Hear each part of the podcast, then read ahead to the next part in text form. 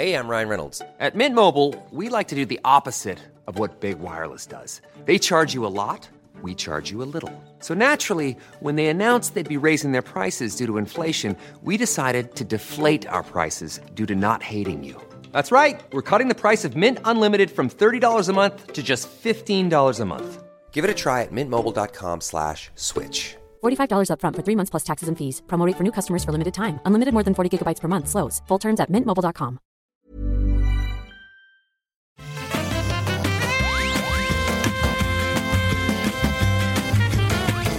Bonjour à tous et bienvenue dans le rendez-vous jeu. C'est les jours avant le 3 et on a plein de choses super intéressantes dont on va vous parler, qu'on va vous détailler. Plein de trailers et d'annonces et de news euh, qui sont dans la euh, l'élan de l'E3.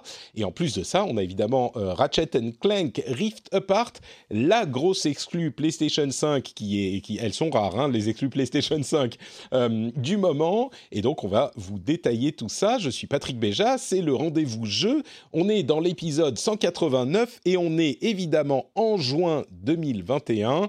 C'est le 3 et on va partir dans des discussions absolument incroyables. Avant ça, je voudrais tout de même remercier les auditeurs qui soutiennent l'émission et qui lui permettent d'exister. Aujourd'hui, je remercie spécifiquement Cédric, Terry, Caligone, Fabien Zutter et Johan Journet, qui est le producteur de cet épisode spécifiquement et qui évidemment est complètement imbu de l'énergie de l'E3 et qui va bénir cet enregistrement de manière à ce qu'il se passe parfaitement bien, contrairement à ce qu'on disait avec euh, Kevin juste avant de se lancer dans euh, l'enregistrement en propre. Un grand bonjour à tous ceux qui nous suivent sur la, euh, le, le Twitch comme toujours, on est en live sur Twitch euh, bah, le midi, le jeudi midi, tous les jeudis midi, on est là.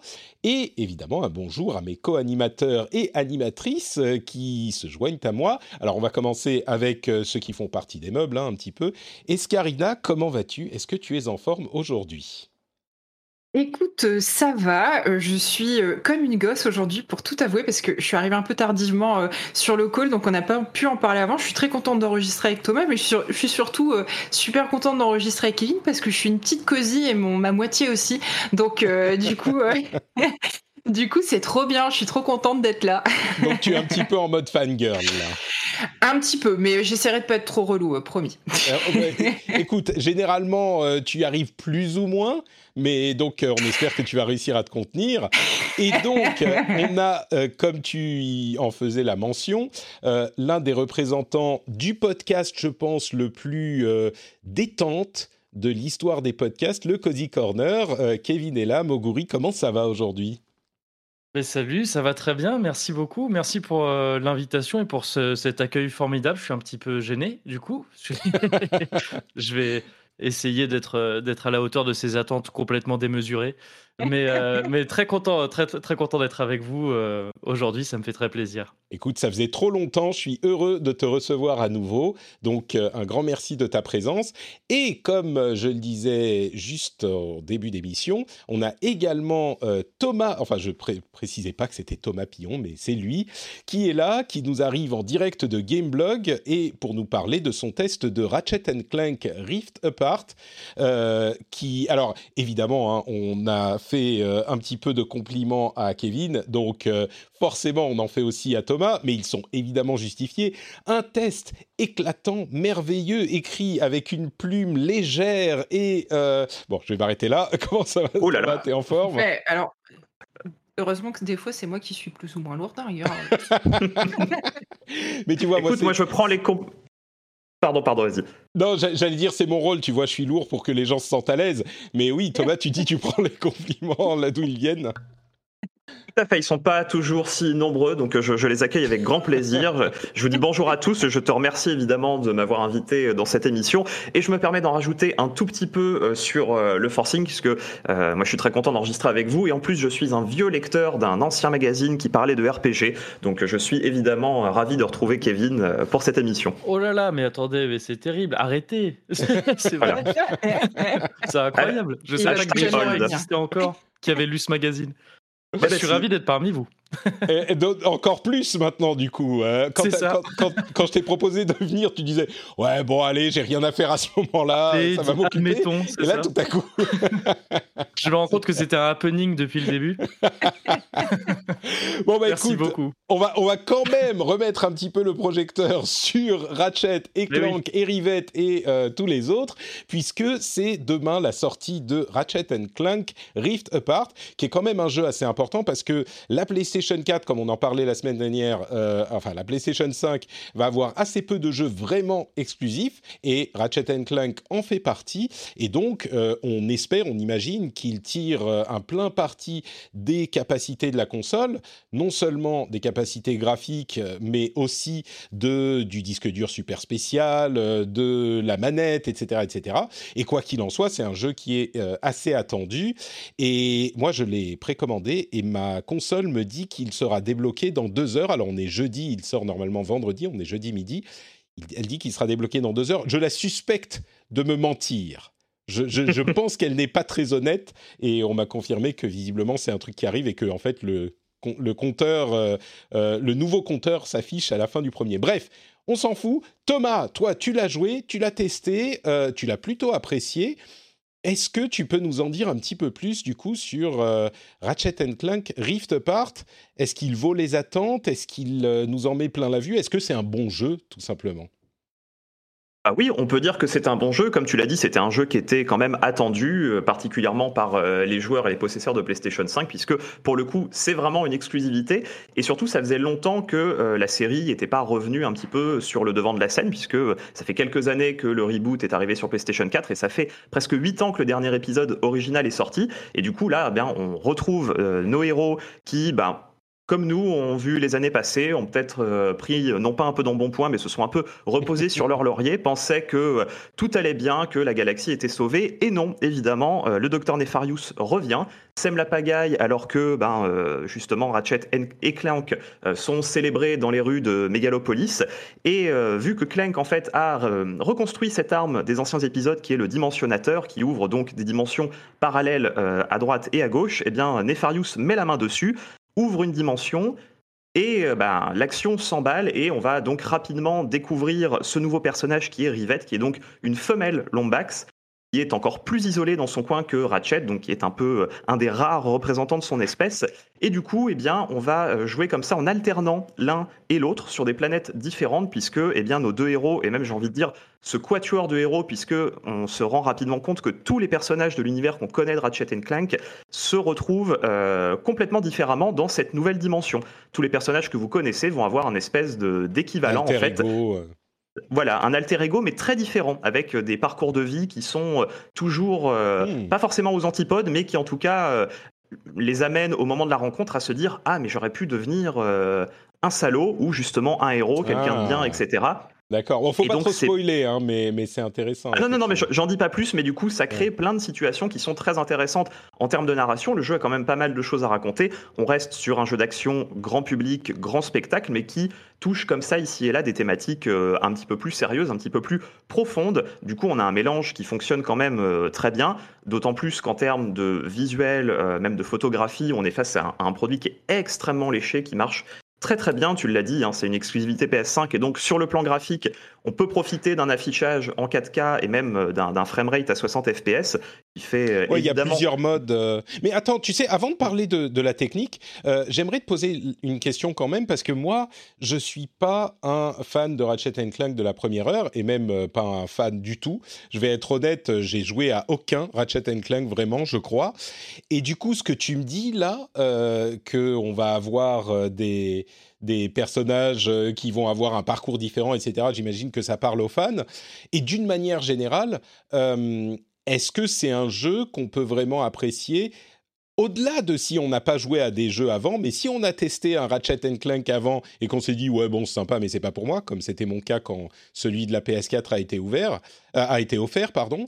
est-ce que c'est un, ça vaut quand même le coup de se lancer dedans ou est-ce que c'est vraiment pile la même chose et c'est pas tellement comment dire? Oui, c'est la même chose, donc faut pas s'attendre à quelque chose, une évolution significative, quoi.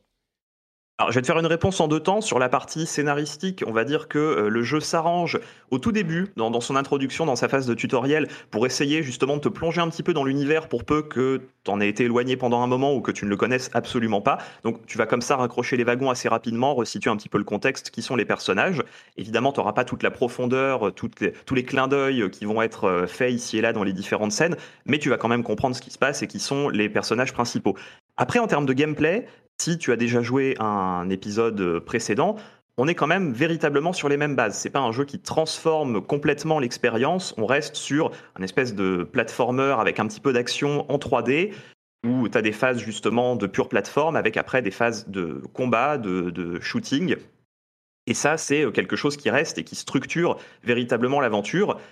Après, euh, si tu n'avais pas forcément apprécié les anciens épisodes, là, le côté grand spectacle apporte, on va dire, un petit plus. Euh, ça, maintient quelque part la série au niveau. Ça lui fait prendre un petit peu de hauteur parce que bah, les, développeurs ont profité justement de, ce surplus de, technicité euh, offert par la PS5 pour prendre un peu leurs aises, ouvrir par exemple l'espace de jeu, te proposer quand même pas mal de choses euh, et des nouvelles mécaniques notamment, alors qui ne réinventent pas la roue et qui vont pas transformer l'expérience, mais qui permettent à la série de s'enrichir un petit peu plus, de creuser finalement un peu plus finement ses mécaniques et comme je te le disais, donc d'ouvrir l'espace, puisqu'en fait les différentes planètes sur lesquelles tu vas euh, alterner avec Ratchet et avec Rivette, euh, c'est des environnements qui s'ouvrent en fait au fur et à mesure et qui te laissent, une fois que tu en as fait un petit peu le tour, librement les explorer, les découvrir, te les approprier avec en plus de ça des items qui te permettent justement d'aller un petit peu plus vite. Il y a des bots qui permettent de, de, de runner, en fait, d'accélérer euh, un peu comme. Euh, c'est presque comme si tu avais finalement un, vaisseau à ta disposition pour aller beaucoup plus vite dans les décors.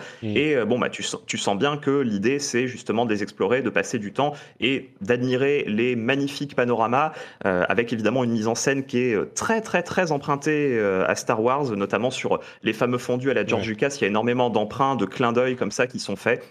Et du coup, c'est un voyage qui est visuellement quand même assez dépaysant, mais qui, en termes de mécanique, reste très fidèle quelque part à la série, donc avec quelque chose de, simple mais d'efficace. Et euh, le problème par contre qui découle justement de, ce jeu qui arrive sur une nouvelle console, c'est que la série, euh, pour ceux qui, ont déjà pu un petit peu y jouer, avait souvent des petits problèmes d'imprécision euh, en termes de, modélisation des décors, oui, tu parlais des collisions qui étaient un peu aléatoires parfois. Oui. Et malheureusement, c'est quelque chose qu'on retrouve. On est face à des décors qui sont beaucoup plus fins, beaucoup plus travaillés en fait visuellement, mais qui derrière, en termes de programmation, en termes de remplissage de polygones, bah, ne tiennent pas toujours la route. Et du coup, euh, bah, on a des fois comme ça des, espèces de sauts infinis euh, qui se déclenchent alors qu'on touche une plateforme, des, des raccords mmh. qui ne se font pas forcément. C'est un petit peu gênant parce que ben, on, voit très vite, sans même essayer de, de forcer un petit peu, euh, de, de, tenter des techniques de speedrunner, on voit assez rapidement quelles sont les failles finalement du jeu.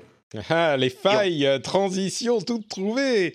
Euh, Et voilà. Mais, ça, ça ne. J'ai quand même deux ou trois questions en plus, mais ça ne, ne euh, n'affecte pas suffisamment l'expérience pour dire que ça, ça te la, ça, ça pourrit pas l'expérience de jeu. C'est juste que tu le remarques une fois de temps en temps.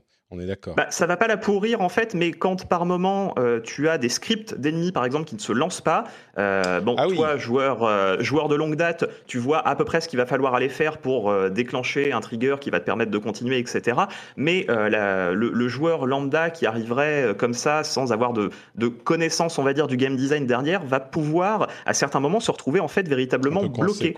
Hmm. voilà, ou parce que le script ne s'est pas déclenché, ou parce que tu es parti dans, un, dans un coin de la map où tu n'étais pas censé aller, et du coup, euh, en fait, il ne se passe rien alors qu'il devrait y avoir une scène cinématique, ce genre de choses. Donc c'est quand même un peu problématique. Sur un, précédent, ouais. Euh, avant de, parler de la question des failles et des spécificités de, développement de la PS5, finalement, euh, j'ai aussi entendu dire que il y avait des, des moments très cinématiques, des set pieces qui faisaient presque un peu penser à Uncharted. Euh, tu, confirmes qu'il y a des moments vraiment grands spectacles qui sortent un petit peu du gameplay, euh, euh, du, moment-to-moment gameplay, et qui sont des, trucs impressionnants, que ce soit visuellement ou dans les sensations, comme dans un Uncharted? Oui, tout à fait. Tu as, des moments un petit peu euh, money shot, euh, diraient les cinéphiles, où effectivement l'action et la mise en scène prend le dessus, et parfois tu n'as même pu euh, aller jouer, et tu as effectivement des phases où tout explose, où tu te rattrapes à la dernière seconde, et tu finis par slider sur une barre derrière. tu as, des boss ou des, PNJ gigantesques à côté desquels tu vas passer. Il y, y, a vraiment des moments, effectivement, Très grand spectacle, comme je le disais, et en plus tout ça est porté par une bande son qui est quand même vraiment sympa, péchu, orchestrale, euh, de, très très bonne facture. Et du coup, voilà, c'est euh, tu, prends ton, ton sachet de popcorn, tu te poses dans ton canapé et il se passe plein de choses. C'est super chouette. Ça a l'air euh, assez attrayant. On parlait de l'aspect technique, on va pas rentrer dans les détails du fait que bah, tout le monde l'a compris, hein, c'est super beau, c'est de la vraie next-gen, c'est graphiquement super impressionnant, on a plusieurs modes de jeu. On en a trois comme dans euh, Spider-Man Miles Morales, donc un mode euh, entre guillemets quasi 4K qui est je crois du 1800 ou quelque chose comme ça euh, en 30 FPS, un mode 1080 ou dynamique en 60 FPS et puis un mode avec ray tracing et dynamique qui est donc en, résolution un peu plus faible que du 4K et qui a aussi le ray tracing tous les avantages en quelque sorte pour une résolution un peu plus faible. Et très très beau, on est d'accord. Je veux pas qu'on perde trop de temps là-dessus parce que je pense que tout le monde a compris cet aspect-là, même si euh, je suis bien sûr preneur de descriptions euh, dithyrambiques si elles sont, si elles valent la peine. Mais je voudrais surtout te poser la question de la spécificité de la PlayStation 5, justement.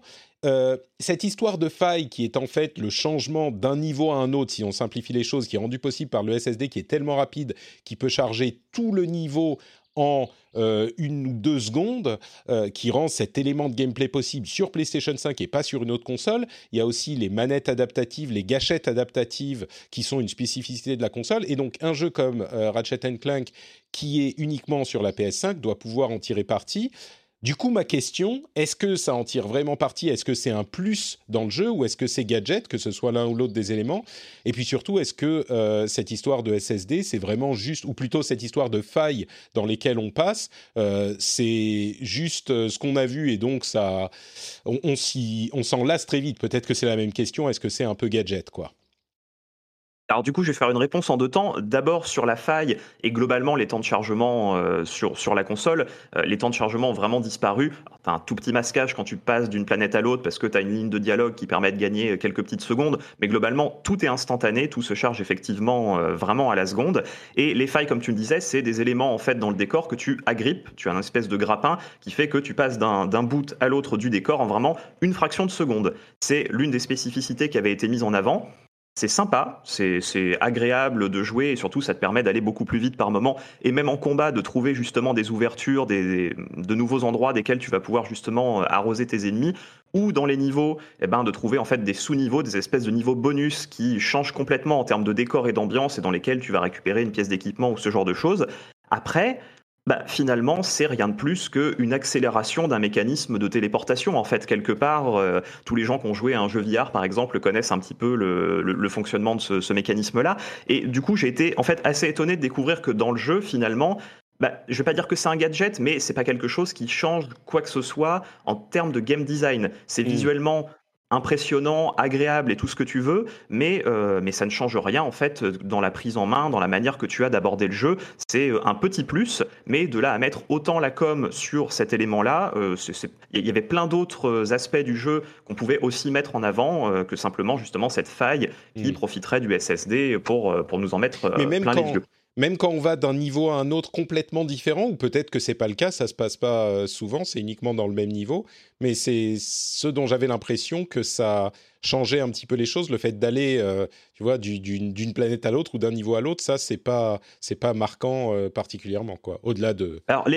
Les moments où tu vas véritablement changer de planète à travers une faille, c'est des moments qui sont un petit peu scriptés en fait. un ah petit bout de cutscene euh, qui t'envoie ailleurs et ensuite tu reprends le contrôle, mais c'est pas quelque chose de fluide, de, non interrompu finalement. Hmm, d'accord, bon. Ça sert plutôt la mise en scène. Hmm, je comprends. Ok, du coup la, manette euh, en, alors, pour la DualSense, il y avait quand même pas mal d'attentes parce qu'effectivement, les jeux qui l'exploitent véritablement pour l'instant sont assez peu nombreux finalement. Hein. On pense à Astro's Playroom. Là, on sent qu'Insomniac s'en est effectivement inspiré parce que on retrouve ces différentes textures au niveau du sol sur lesquelles tu vas marcher en fonction de l'endroit où tu poses tes, pattes. Et eh ben, le ressenti va être un petit peu différent. Dès que tu ramasses des items, que ce soit euh, la monnaie, donc les boulons, des munitions pour tes différentes armes, etc., tu as un retour euh, sonore de la manette. Mais là où c'est le plus intéressant, c'est dans le maniement des armes. Force même. Mais pardon, oui, dans le maniement des armes oui, dans le maniement des armes, et effectivement, je, reviens sur le, côté un petit peu négatif que ça entraîne derrière.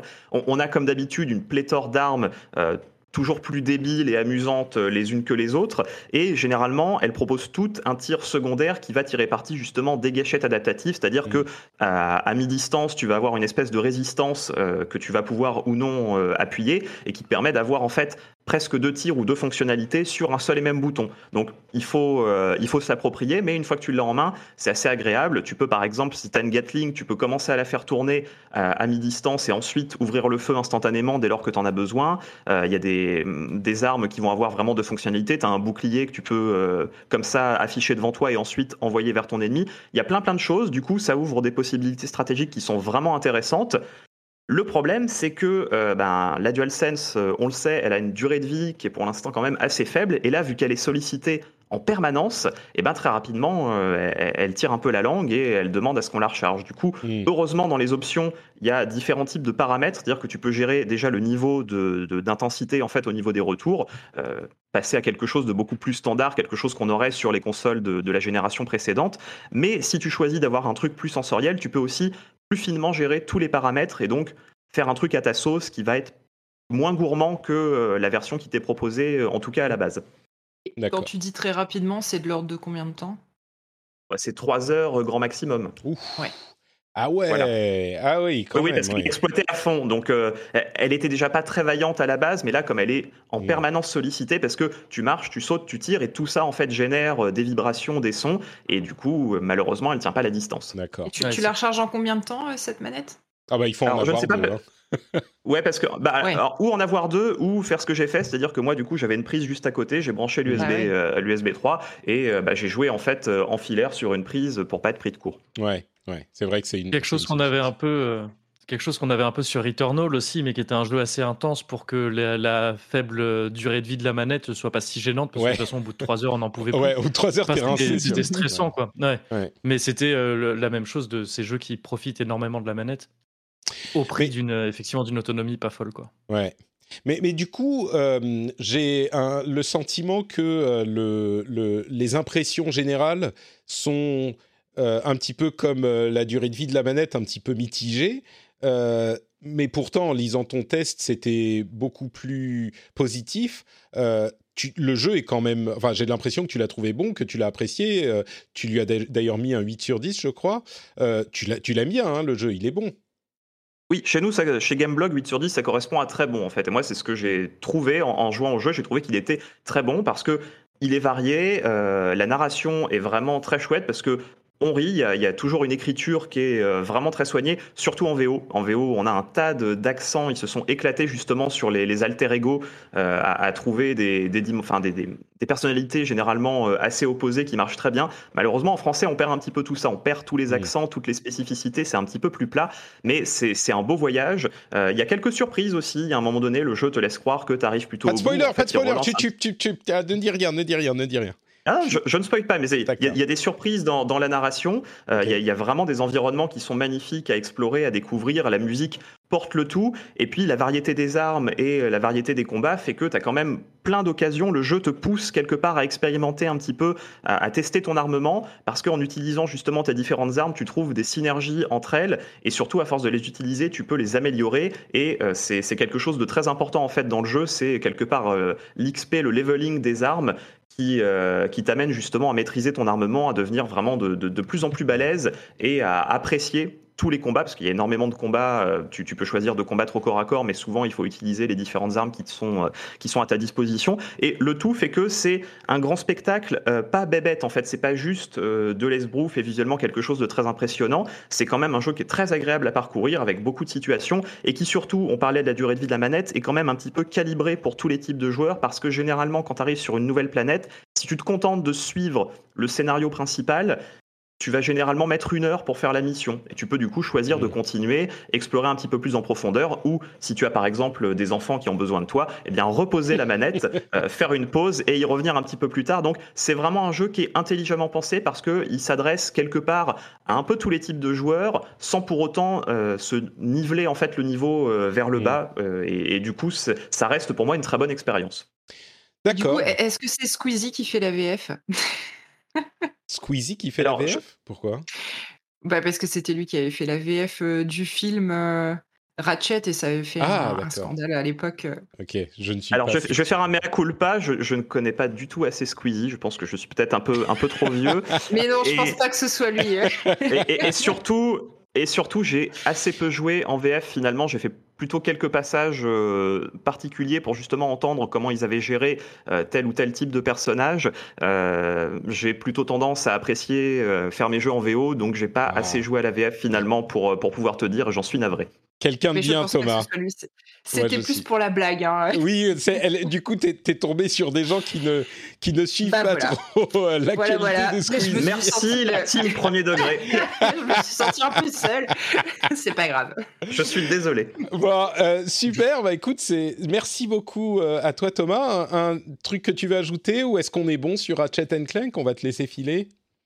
Ah bah, je vais ajouter bah, des remerciements. Merci à toi de, de m'avoir invité. Désolé que ce soit si court, hein, malheureusement, mais euh, peut-être qu'avec un peu de chance, j'aurai le plaisir de revenir et de discuter jeux vidéo avec vous. En tout cas, voilà, merci et puis, et puis bon courage à tous les trois pour le reste de l'émission. Merci. Merci beaucoup. Euh, est-ce que Salut. où est-ce qu'on peut te retrouver sur euh, sur internet du coup un compte Twitter euh, en plus de Gameblog? Alors oui, effectivement, sur Twitter, mais surtout sur, euh, sur Gameblog, j'y parle quand même beaucoup plus de jeux vidéo, euh, bizarrement, sur gameblog.fr. On fait un podcast toutes les semaines, et puis euh, si, si c'est moi, ma pomme, qui vous intéresse, normalement, au mois de septembre, j'arrive en librairie, même si ça n'a pas encore été annoncé. Oh, oh, oh, mais alors Voilà. il faut il faudra que tu reviennes nous en parler du coup. Très bien. Eh ben écoute, avec grand plaisir. Super. Merci beaucoup Thomas. On te laisse filer. Tu voulais ajouter quelque chose, Kevin, avant qu'il parte ou je t'ai entendu? Euh, non, j'ai dit salut trop tôt. Je pensais qu'il partait, Ah, donc je le saluais. En fait, et donc je vais le refaire. Merci et, trop. et- et à bientôt, j'espère. Non, non, je- Merci beaucoup. Merci Thomas, ciao ciao. Très bien. Eh bien, écoutez, on va continuer. Euh, je voulais juste ajouter sur euh, Ratchet Clank le fait que il y a, euh, pour, pour finir sur le l'actu en question, euh, le fait que on a eu plusieurs développeurs de Insomniac qui ont dit Ah oui. qui, qui- qui ont dit, qui ont déclaré sur Twitter, enfin qui ont dit pour le faire savoir, qu'ils avaient réussi à boucler Ratchet Clank sans aucun crunch. Euh, alors il y a deux développeurs spécifiquement, et ils l'ont dit. euh, pour dire que c'est possible, pour montrer que ça peut arriver, et c'est d'autant plus impressionnant que évidemment Ratchet Clank est un jeu, euh, bon, il a été décalé, hein, donc, euh, mais c'est pas parce que les jeux sont décalés que ça veut dire qu'il n'y a pas de crunch souvent, mais euh, c'est un jeu qui est évidemment relativement ambitieux. C'est pas un quadruple A, mais c'est pas non plus un petit jeu indé. Et puis euh, du côté de chez Insomniac, ils ont quand même sorti Spider-Man Ratchet Ratchet and Clank, Spider-Man Miles Morales et et Ratchet Clank en six mois environ. Donc euh, voilà, il faut le, le signaler. C'est quand même un peu, euh, c'est notable, on va dire. Ouais, c'est important, je pense qu'on entende de plus en plus ce genre de discours. Il est également important, je pense, d'entendre des retours sur euh, le crunch malheureux quand il, est, abusif, mais il l'est toujours, le crunch est abusif par essence. Mais aussi d'entendre qu'il est possible de faire des, grands jeux sans crunch, parce que c'est c'est ça le plus important, en fait, je pense. Donc j'étais très, personnellement, très content d'avoir ce genre de retour, déjà parce que c'est rassurant. ça fait plaisir de voir parfois, d'entendre des gens dire notre développement s'est bien passé. Et aussi parce que je pense que, que plus on aura ce genre de discours, que, que le progrès passera par ce genre de discours aussi, je pense. Bah, Par ce genre de preuve, quelque part.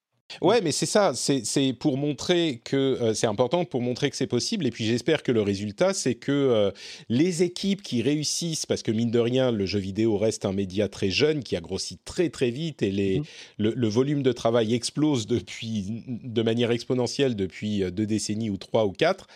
Et peut-être que euh, il serait intéressant, ne serait-ce que au niveau euh, des studios de Sony et peut-être euh, dans des conférences comme la GDC, ce genre de choses, pour les responsables d'Insomniac, d'expliquer comment ils ont fait pour, de quelle méthode ils se sont, qu'ils ont implémenté, quel processus de travail ils ont implémenté pour réussir à faire un jeu comme ça sans crunch. Alors, ça ne veut pas dire que n'importe quel jeu aurait pu être fait sans crunch, mais c'est notable, quoi. Oui, et alors bien sûr, tout ça est valable en, comment dire, en admettant que ce soit vrai pour l'ensemble des employés qui ont bossé sur le jeu. Ça semble être le cas, mais là on a deux témoignages. Bon, euh, on est, on est, ce milieu m'a appris à être, à rester méfiant jusqu'à la fin malheureusement. mais est-ce qu'il y a des managers qui, vont, qui vont se faire taper sur les doigts parce qu'ils n'ont pas assez euh, fait cravacher les équipes? Ouais, non mais voilà, enfin, je veux dire, sans, sans, vouloir être oiseau de mauvais augure et tout ça, tout ça est valable évidemment si, si, si c'est effectivement euh, le cas pour, pour l'ensemble des employés, s'il n'y a réellement pas eu du tout de crunch euh, sur, ce, sur ce projet. Mais ce qui semble être le cas, et c'est, en tout cas, je crois évidemment en la bonne foi des deux personnes qui ont, qui ont c'est ce qu'on peut, ce qu'on peut noter effectivement, c'est que euh, ça s'est peut-être bien passé pour eux qui sont euh, au niveau de design, développement euh, et créatif, mais il y a d'autres équipes mm. qui ont peut-être été dans des situations différentes. On, pense souvent au QA, Quality Assurance, qui sont les gens qui testent les mm. jeux, qui sont très peu considérés, très très mal payés, etc. Puis il peut y avoir les gens qui sont à la localisation. Enfin bon, bref, il y a les, les précautions d'usage qui sont nécessaires, mais voilà, à noter. Euh, bah écoutez, on va euh, faire une toute petite pause et euh, je vais. décidément, je, je vous, vous êtes silencifié pour cette première partie de, de l'émission, donc je vous promets de vous laisser beaucoup la parole pour la suivante. Mais entre-temps, je vais quand même parler de Patreon, qui est le moyen de soutenir l'émission. Sur Patreon, vous allez décider de la somme que vous donnez à l'émission et euh, vous, avez des bonus super sympathiques en contrepartie, euh, des bonus que vous pouvez aller voir sur patreon.com slash rdvjeux, mais surtout, vous avez le plaisir de soutenir l'émission et de contribuer à son existence, comme on dit dans la chatroom, cling, c'est que quand vous rentrez chez vous, vous mettez les clés dans le bol, et là, ça fait cling, et là, vous vous dites, Patrick, eh oui, Cling Patrick, il faut aller voir sur Patreon ce que propose ce euh, type de soutien, comme des euh, éditos euh, extrêmement sympathiques. J'espère que vous les appréciez. Il y a des contenus bonus, il y a les émissions entièrement sans pub, sans même cette petite partie promo au milieu, etc., etc. Si vous appréciez l'émission, si vous appréciez notre bonne humeur et si vous passez un bon moment en notre compagnie, allez sur patreon.com/rdvjeux et euh, considérer l'idée de devenir patriote du rendez-vous jeu, comme le font déjà de nombreux auditeurs. Il faudrait que je fasse des témoignages d'auditeurs, en fait. Euh, depuis que je suis patriote du rendez-vous jeu, ma vie a changé, je suis euh, plus beau, j'ai trouvé l'âme sœur, etc. etc. on fera peut-être ça, des témoignages 100% authentiques. Il faudra que j'en parle aux patriotes. When you're ready to pop the question, the last thing you want to do is second guess the ring. At Bluenile.com, you can design a one of a kind ring with the ease and convenience of shopping online. Choose your diamond and setting. When you find the one, you'll get it delivered right to your door. Go to Bluenile.com and use promo code LISTEN to get $50 off your purchase of $500 or more. That's code LISTEN at Bluenile.com for $50 off your purchase. Bluenile.com code LISTEN. Millions of people have lost weight with personalized plans from Noom, like Evan, who can't stand salads and still lost 50 pounds. Salads, generally, for most people, are the easy button, right? For me, that wasn't an option. I never really was a salad guy. That's just not who I am. But Noom worked for me. Get your personalized plan today at Noom.com. Real Noom user compensated to provide their story.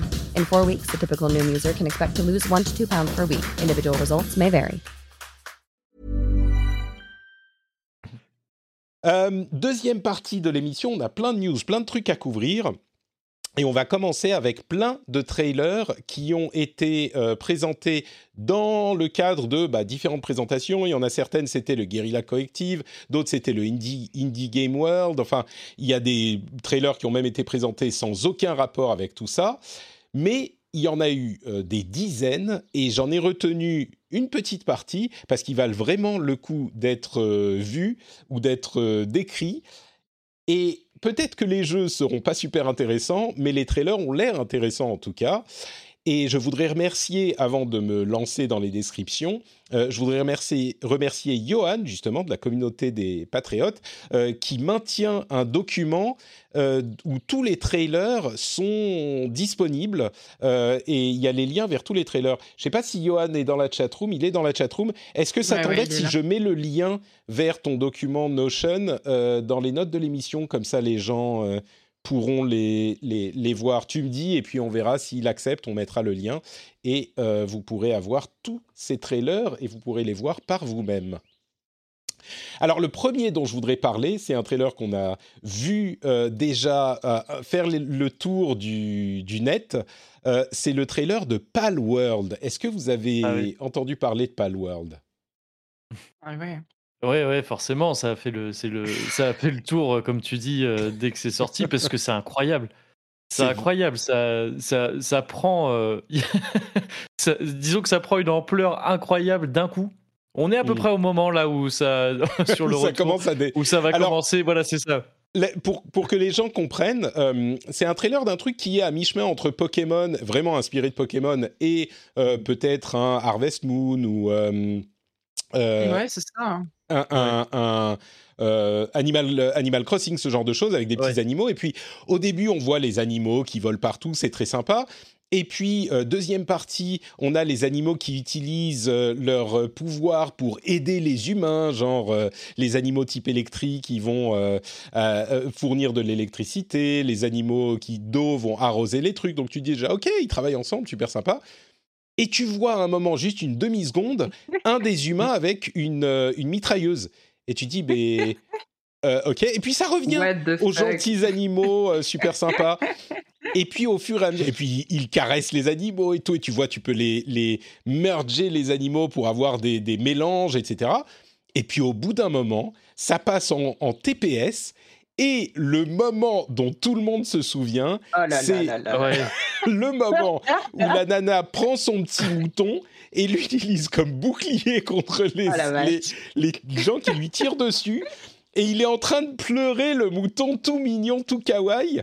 C'est exceptionnel et ça Et continue elle comme le ça. jette après, euh, elle le jette, mais comme une vieille chaussette. C'est horrible. Cette scène est vraiment horrible. C'est peut-être des seringues anesthésiantes, Voilà. hein, c'est peut-être pas des, des armes à feu, on sait pas. hein. On sait pas. En même temps, quand elle tire au bazooka, elle, sur Ouais, une j'avoue. tour et qu'elle explose. Et Ouais. après, il y a des, il y en a qui sont euh, obligés de fabriquer des armes. euh, Il y en a qui sont en train de. euh, Enfin bon, c'est incroyable. euh, c'est vraiment inattendu et ça a l'air très drôle. Ça se trouve, le jeu sera complètement pourri, mais c'est vraiment drôle.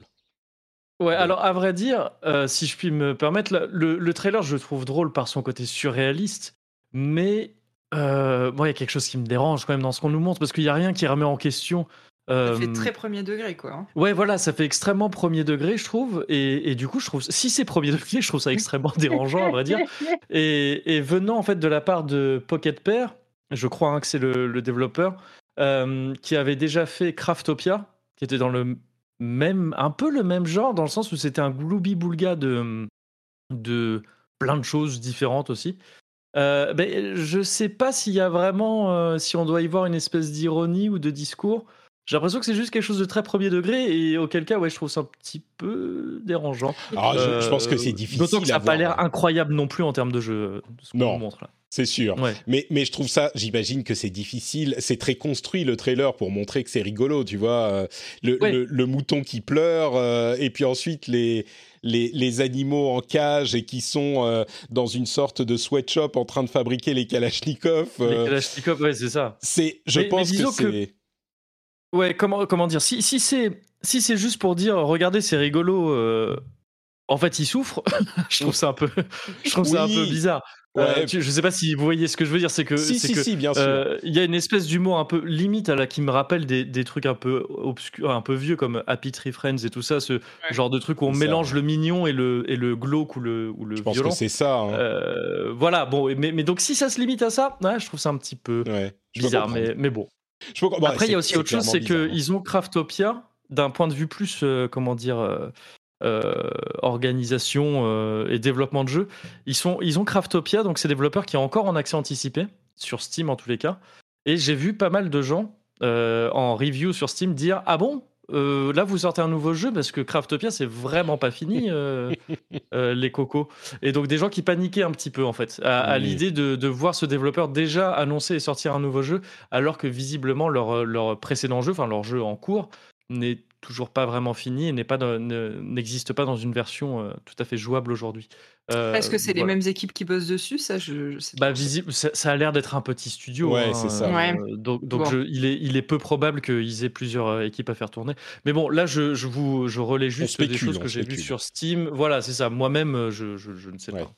Bah, Moi, écoute, je pense quand même que quand tu regardes Happy Tree Friend, t'as aucun doute sur le fait que ce soit complètement euh, 15 millième degré. Là, tu regardes le trailer, t'as un doute. ouais, Quand il y a un Ouais, doute, c'est c'est- ça. quand il y a un doute, c'est pas bon quand même. hein. ouais. Bon, Ouais, je suis Euh, en tout cas, moi j'ai trouvé ça marrant et je pense qu'il faut pas aller chercher beaucoup plus loin, mais peut-être, peut-être. Euh, Bon, le trailer, en tout cas, est marrant dans ce, comme objet, quoi. Enfin, Oui. c'est tellement surréaliste que ça reste. Le trailer reste marrant comme objet, je trouve. On est d'accord. C'est peut-être un jeu à destination des chasseurs et des fans de corrida, on sait pas. hein. Et- Ah, je m'étouffe. Ce qui serait du coup un petit peu plus problématique peut-être. Euh, El Paso Elsewhere. Euh, Est-ce que vous avez vu ce trailer-là? C'est un petit Ouais. peu plus obscur. Ouais, moi, veux- j'ai- j'ai- perso, j'ai rien compris. hein. Mhm. Alors, El Paso Elsewhere, euh, c'est un petit peu, comment dire Est-ce que vous vous souvenez de Max Payne?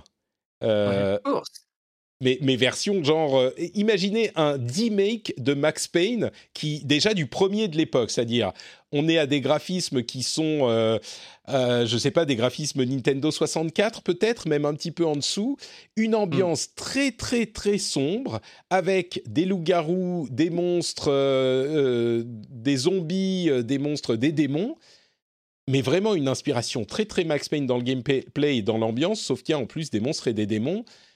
Je suis pas sûr de comprendre ce que j'ai vu, mais ça m'a intrigué. Je pense pas que je vais y jouer, Ouais. mais je voulais le noter parce que El Paso Elsewhere, euh, d'une manière générale, euh, et, et vous pouvez revenir sur El Paso Elsewhere en- ensuite, mais d'une manière générale, il y avait une créativité dans toutes ces séries de trailers de jeux indés. Bah, c'est ce qu'on attend des, des indés, hein, généralement. Il n'y a pas une grosse valeur de production, donc euh, heureusement, on a, souvent une créativité. Mais là, vraiment, on est à un niveau de créativité qui est, euh, un truc qu'on n'a jamais atteint. Il y a une variété, une créativité qui est invraisemblable. Et El Paso Elsewhere, ça en est un exemple. Il y a une direction artistique, clairement, qui est intentionnelle et qui est euh, pas juste du, euh, du, du, du- Comment dire C'est pas du rétro pixel, euh, c'est du, de la 3D rétro, un petit peu comme on en voit parfois, mais c'est fait d'une manière qui est intentionnelle. Et j'ai trouvé ça, et tous les trailers en général, assez impressionnant. Ouais, ouais je, suis, je, assez d'accord. Bah là, on est à ce moment de l'E3 où il se trouve que ça se passe comme ça cette année, où mm, on n'a pas encore les grosses, grosses conventions des. Enfin, les conventions, les, grosses, oui, euh, streams, les gros streams des, des, des gros éditeurs AAA. On a eu des events plutôt indés, et comme tu dis, je- moi, je suis super content d'être. euh, euh, à ce moment où on, a, on se prend que de l'originalité, un peu comme ça, euh, dans la tête. c'est une, espèce de débauche d'idées et de et on va le voir bientôt avec les autres trailers que tu as mis d'idées différentes d'univers différents et c'est très chouette je trouve on arrivera peut-être on, ren- on rentrera un peu plus peut-être dans le couloir sage avec les gros éditeurs qui vont nous montrer des triple A peut-être un peu plus convenus mais euh, quoique c'est même pas dit mais, mais donc oui c'est très chouette et concernant l'aspect rétro je trouve ça intéressant c'est pas nouveau hein, c'est pas du tout El Paso qui invente ça mais on arrive chronologiquement de manière assez logique au rétro époque PS1 en fait. Et je trouve ça rigolo. Ouais. Pendant longtemps, on a considéré le rétro comme euh, du pixel en 2D, euh, du pixel art en 2D qui va, mimi- qui va mimer les jeux génération, euh, génération, donc Super Nintendo, Mega Drive. Et là, on arrive très logiquement à un rétro qui touche à la 3D euh, balbutiante comme ça au début, avec bien sûr sa nouvelle, euh, avec la nouvelle technique d'aujourd'hui, donc euh, un truc quand même plus propre qu'à l'époque. Mais je trouve ça marrant en fait de constater ça. Je trouve ça assez, assez rigolo. C'est, c'est, moi, j'ai hâte de voir euh, l'époque rétro de la PS5. C'est ça qui va être vraiment. Ouais, euh, c'est ça, on va finir par y arriver. Oui, oui, on dira, vous vous souvenez les SSD qui allaient pas si vite. C'était moche. euh. C'est ça. Euh, donc ça, c'était euh, El Paso Elsewhere. Et il y a un truc qui passe dans l'ambiance et dans le trailer lui-même de, de tout ça. Ça se trouve, le jeu sera pourri comme tous ceux dont on parle Oui. ici. Euh, Hmm. un autre dont je voulais parler, c'est Terra Nil, euh, qui est Ouais. un jeu. Ah, ça a l'air trop bien ça. Ouais, Mm. bah peut-être que je sais pas si l'un de vous veut en parler parce que je parle beaucoup. Mais vous voulez nous présenter euh, Terra Nil? Alors je sais pas toi Escarina, moi j'ai j'ai testé pour l'occasion la démo qui est disponible, enfin la démo, le prototype qui est disponible sur Itch.io. Ben non, tu Bah, vois, vas-y, je savais même pas qu'il était dispo, donc euh, j'ai regardé ça. Ouais, bah, vous pouvez aller voir. C'est euh, en fait c'est un jeu à la base de, de Jam, hein, comme euh, comme on peut presque le l'imaginer, puisque c'est un jeu à gros concept. En gros, c'est une sorte de SimCity inverse, enfin de SimCity, de City Builder inversé quoi. De, au lieu de d'aller créer une, de prendre la nature et d'y créer une grosse ville, on va faire l'inverse. On arrive dans un monde euh, qui a l'air presque à deux doigts d'être post-apocalyptique. Enfin, C'est dévasté, désert, quoi. C'est un désert, ouais. C'est ça, ouais, c'est ça. Euh, c'est presque le wasteland de Fallout et qu'on Mm. va transformer euh, en euh, flower, quoi, qu'on va transformer en. On va avoir la tâche en tous les cas de transformer en, en univers beaucoup plus radieux à l'écosystème. On fait revenir la nature, quoi. Voilà, c'est ça. Et donc le concept est très fort. Maintenant, il faut voir si c'est euh, si c'est efficace en tant que en tant que jeu, en tant que ouais, en tant que euh, mécanique de jeu, etc. Et donc là, le prototype qui est euh, disponible donc sur Itch.io. Donc il suffit de taper euh, le titre du jeu, hein, donc Terranil. Terranil Itch.io et on, on tombe dessus assez vite. Il y a à la fois donc le proto, vraiment genre le jeu de la jam qui avait été fait à l'occasion d'une Ludum Dare, je crois, qui est vraiment un prototype prototype. Ce prototype a été un peu étoffé dans une autre version qui est toujours disponible et qui, pour le coup, nous montre un peu plus le principe. Où, euh, bah, en fait, on, le voit pas mal dans le trailer aussi. Il s'agit de, de, dans un premier temps, faire arriver l'eau. quoi. C'est le, c'est le principal. Une fois qu'on, une fois qu'on arrive à, faire venir de l'eau, euh, on peut, grâce à des bâtiments spéciaux, on peut, euh, on peut commencer à faire venir de la verdure autour. Et il va y avoir tout un tas de mécaniques qui, en fait, vont nous demander de produire des ressources grâce à d'autres ressources.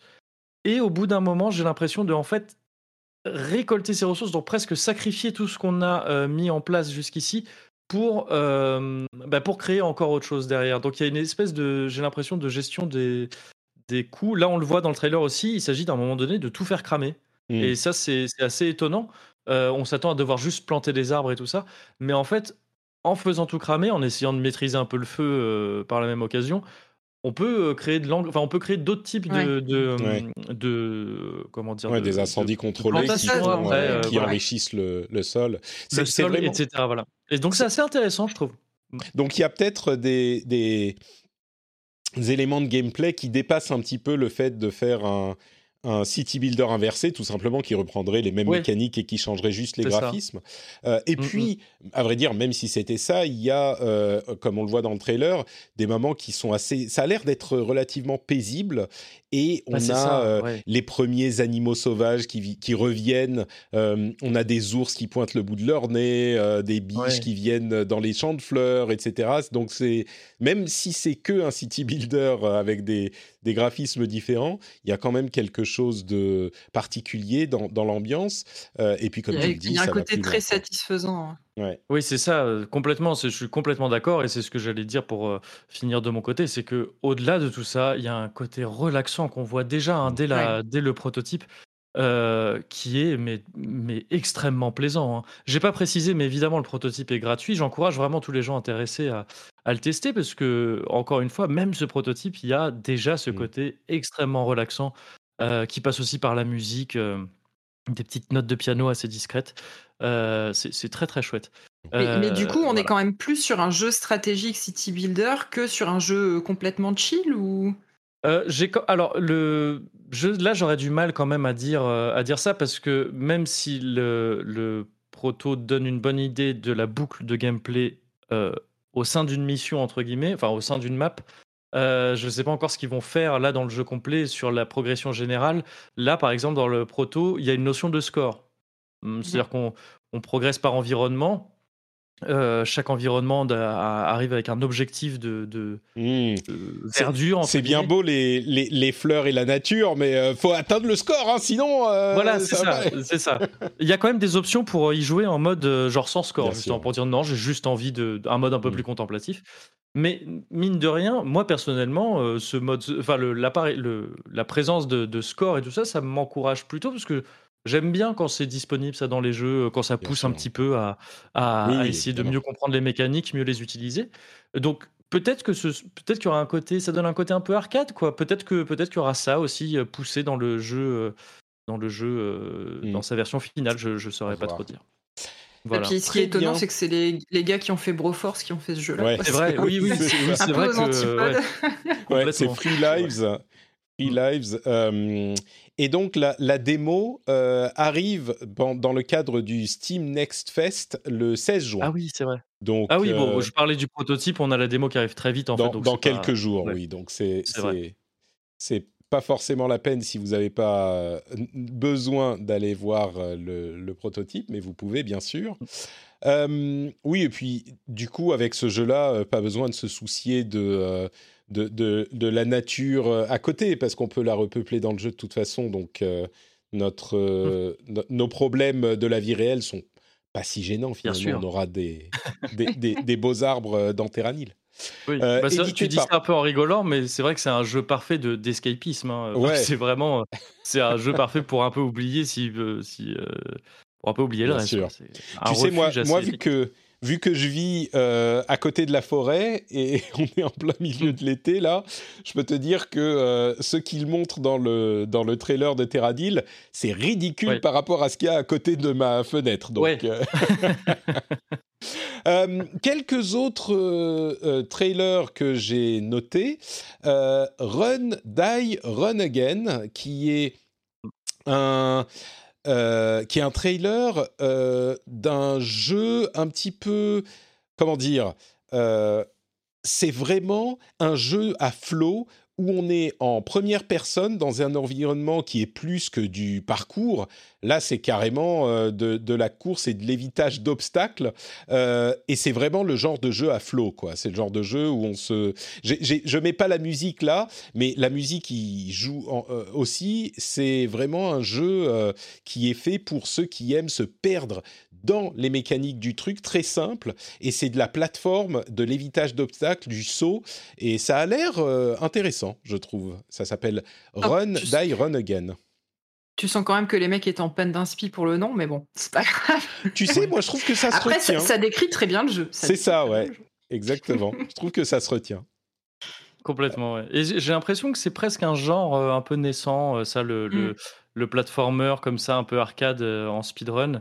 Euh, malheureusement, je suis désolé, j'ai mal préparé ça. Il y a d'autres exemples qui sont sortis, mais les- leur nom m'échappe Alors, complètement. écoute, il y en a Euh, un dont ouais. je parlais la, la semaine dernière, je vais essayer de retrouver dans mes notes, euh, qui était un truc avec des, des, des couloirs, enfin des niveaux randomisés et une ambiance un petit peu euh, euh, Indiana Jones. Je vais plus retrouver le nom. Ah, ça Euh, me dit quelque chose. euh, Et, ce et dont je pense même qu'on en Mm. avait parlé pendant une émission ensemble. Ah, alors je me peut-être que c'était il y a encore plus longtemps qu'il y Avec a... JK, je crois. Ah là là, Bon, je m'en souviens plus. Mm. Mais En, en ça- tout cas, c'est c'est c'est quelque chose que je trouve assez cool. Moi, ce, ce- alors je sais pas si ça deviendra. Quand je dis un genre naissant, ça m'étonnerait que ça devienne quelque chose de. Ah pardon, ça y est, je l'ai. Ah oui. Phantom Abyss. Phantom Abyss. Ouais. C'est Oui. ça. C'est un genre de runner en 3D, quoi, au final. C'est ça. Euh, Ouais, c'est ça, ouais, c'est ça. Et, et- et j'ai- j'ai- personnellement, moi, j'aime bien ce, ce genre-là. Je trouve ça assez, assez cool. C'est vite grisant, quoi. Omnael Ouais, nous exact. dit qu'il y a, euh, dans la chatroom, il nous dit qu'il y a un mode euh, très très joué sur Counter-Strike qui est un petit peu dans le même Ah, genre. mm. Ça pourrait expliquer un mode très populaire euh, sur un jeu populaire, ça peut donner naissance à un certain nombre Oui. de jeux qui se ressemblent un petit peu. Euh, Au hasard, euh, Dota. Ouais, Ouais, ça donne exemple. naissance à des genres à part entière. ouais. Exactement, ouais. ouais, ouais. Euh, et effectivement, comme le dit Crick, ça a un petit goût Mirror's Edge. Euh, Oui. Et euh, je note aussi sa, sa- son excellente plaisanterie par rapport au jeu précédent, qui est du green gaming washing. On est d'accord. Euh, alors, un autre jeu, c'est Elderand, qui doit sortir en 2022. Et Elderand, c'est euh, un style de jeu qui est vraiment euh, complètement unique, qu'on ne voit jamais. C'est un jeu en pixel art euh, qui est un Metroidvania. Donc, euh, vous allez me dire, mais Incroyable. Patrick, euh, que t'arrive-t-il? D'une part, je note que c'est quand même marrant de voir que vraiment on a tellement de développeurs indés et de jeux indés qu'il y a des jeux qui sont pas juste. Les... En fait, ce qu'on a tendance à penser euh, des, des gros triple A qui font des trucs formuléiques. Classique, euh, pas très inventif et, et, avec beaucoup de budget, qui, que moi j'aime beaucoup, mais qui, qui sont euh, clairement parfois un petit peu des répétitions de ce qu'ils étaient avant.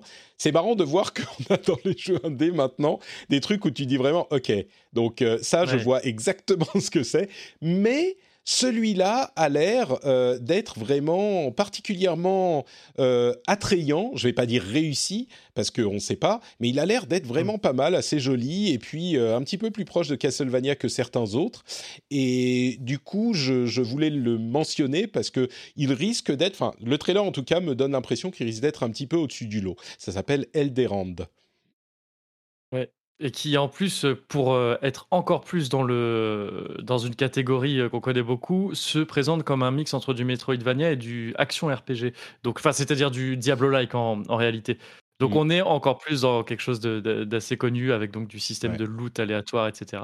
Euh, mais effectivement, ça, ça a l'air sympa maintenant. Bah, le L'avantage qui est aussi un inconvénient quand on est dans une catégorie aussi populaire, c'est que bon bah certes on est on a de la visibilité grâce à, ce, à cette catégorie, mais on est comparé à tellement de gros jeux, Mm. euh, tellement de jeux qui sont parfois très réussis et qui euh, et qui font de l'ombre à tout le reste que bah, c'est compliqué de se faire une place. Et je leur souhaite d'y arriver. C'est sûr. Mm. Je, je ne compte même plus le nombre de, de petits jeux comme ça dont j'ai vu le trailer en me disant Ah ouais, ça a l'air sympa quand même, euh, je voudrais peut-être bien y jouer. Ouais. Et au finalement, bah, je l'ai jamais- je l'ai peut-être même, j'en ai acheté sur Steam deux ou trois et puis je les ai lancés une fois. Et... Mais bon, Bah oui, celui-là sera peut-être. Mm. euh, Pour, pour euh, 10 jeux de ce type qu'on qu'on oublie après l'avoir lancé, euh, il y a un Dead Cells ou un Hades. C'est ça, ouais. Et, et ça, ça vaut, euh, ces jeux-là, ça vaut toutes les Bien sûr. déceptions de la Terre. Mm, mm. Euh, Est-ce que vous, conna- vous connaissez Vertigo, le jeu Oui. enfin le jeu, le film de Alfred Hitchcock? C'est euh, en français comment il s'appelle déjà Vertigo? Je crois qu'il Euh, s'appelle- Il s'appelle pas Vertigo? Non Je- non non. c'est- Attends, je vais chercher rapidement. Merci, vas-y. Mais bon, il y a un jeu basé sur Vertigo qui Euh, va Sueur sortir. froide. Sueur froide, voilà. Ah, Ce qui est et, et je, vous- je vais vous avouer un truc, je ne l'ai jamais vu. Sueur froide. Bon, bah voilà. Moi non Mais, plus, euh, ouais. Eh, c'est marrant, on est trois, on- aucun d'entre nous ne l'a vu, et du coup, peut-être qu'avec ce jeu qui lui fait de la pub, on va, on va regarder euh, Sueur froide, mais ça a l'air d'être particulièrement euh, étrange, et ça a l'air d'être particulièrement psychédélique, peut-être un petit peu comme le jeu qui explore euh, la réalité, l'illusion, le, le, le- comment dire, le délire. Euh, Bon, à, à voir, je voulais le noter parce que c'est marrant de voir un- on a parfois des jeux qui sont basés sur des films, qui sont des trucs faits en trois mois avec euh, deux bouts de ficelle et qui sont généralement pas de grande qualité. Là, ça a l'air d'être une intention euh, artistique vraiment euh, forte, qui prend un film qui, bon, ok, il est connu bien sûr, mais c'est pas sur, on va dire, c'est pas Harry Potter ou Avengers, c'est pas sur ça que tu vas faire tes Ouais. ventes, je pense. Donc c'est notable, c'est intéressant. Ouais, et, le, et comme tu disais, je, moi je suis très emballé par l'esthétique euh, que nous montre le, le teaser. hein. Euh, bon, ça, ça ne dit pas grand-chose sur le jeu lui-même, euh, qui sera un jeu d'aventure a priori, bah, comme la, c'est Pendulo, hein, je crois, qui est dessus. Donc comme le studio l'a déjà montré dans les Runaway, etc. Euh, je sais pas d'ailleurs, moi je les ai pas fait. Je sais pas si, si c'est un studio qui est plutôt euh, efficace ou pas. ouais, c'est pas mal. Les Runaway étaient Ouais. vraiment des bons point and click. euh. Mais en tout cas, oui, là, le, comme, euh, comme tu dis, je trouve ça très intéressant ce qu'on nous montre euh, esthétiquement. quoi. C'est assez euh, enthousiasmant, je trouve. Ce qui est marrant, c'est que l'esthétique, elle a vraiment l'air de reprendre le, le- le- la, la DA de l'affiche euh, Mm. du film, mais pas forcément la DA du film. Alors après, je Ouais. sais pas si tout le, tout le jeu est dans des teintes, euh, dans des teintes pardon, euh, rouges et noires comme ça, mais euh, C'est, c'est effectivement. J'imagine que le film euh, n'est pas euh, une série de spirales psychédéliques euh, en rouge, mais bon, avec Hitchcock, on ne sait jamais. Mais bon, voilà, Ouais. donc c'est à, à- à noter. Et quoi d'autre, quoi d'autre? Qu'est-ce qu'il y avait d'autre qui avait l'air intéressant? Ah oui, je voulais mentionner, d'une part, Vertigo. Pardon, je reviens. Die Run Die Again, non, Run Die Run Again, ça sort en 2021. Euh, Elderon, ça sort en 2022, je crois que je l'ai dit. Et euh, Vertigo, ça sort en 2021, à la fin de l'année. Euh, et je voulais mentionner aussi que Microids ouvre un studio à Lyon. C'est eux qui éditent Vertigo. Et Mhm. Microids, qui est une société, euh, en tout cas dont le nom est mémorable, qui a une, une- qui est comment dire vénérable, euh, qui aujourd'hui Ouais. fait des petites choses, euh, des adaptations de BD françaises qui sont pas comment dire dans le domaine du jeu vidéo, c'est peut-être pas les trucs les plus ambitieux de la terre. Mais j'ai l'impression qu'ils sont en train de prendre euh, les choses euh, pas par pas et de de- d'essayer de, construire quelque chose de plus grand que ce qu'on voit aujourd'hui. Donc, euh, je serais curieux de voir comment euh, évolue cette petite, qui est déjà assez grosse, hein, cette petite boîte de microïdes. Oui, effectivement. Euh, quoi d'autre? Ultra Age, qui est encore une fois pour illustrer ce que sont ces euh, trailers et ces présentations. Ultra Age, on a un trailer qui est en fait, on va dire, quelques séquences de gameplay avec à peine un titre et rien, pas un commentaire, pas un, euh, titre dessus, rien. Ça ressemble à un- du Platinum. Euh, c'est un truc à l'épée qui est entre Platinum et Devil May Cry, on va dire. Ça a l'air intéressant. Euh, mais bon, pas plus que ça. C'est juste pour signaler à quel point j'imagine qu'il y a des développeurs qui participent à ces conférences. C'est euh, quatre Pékins dans leur, chez eux qui bossent en télétravail.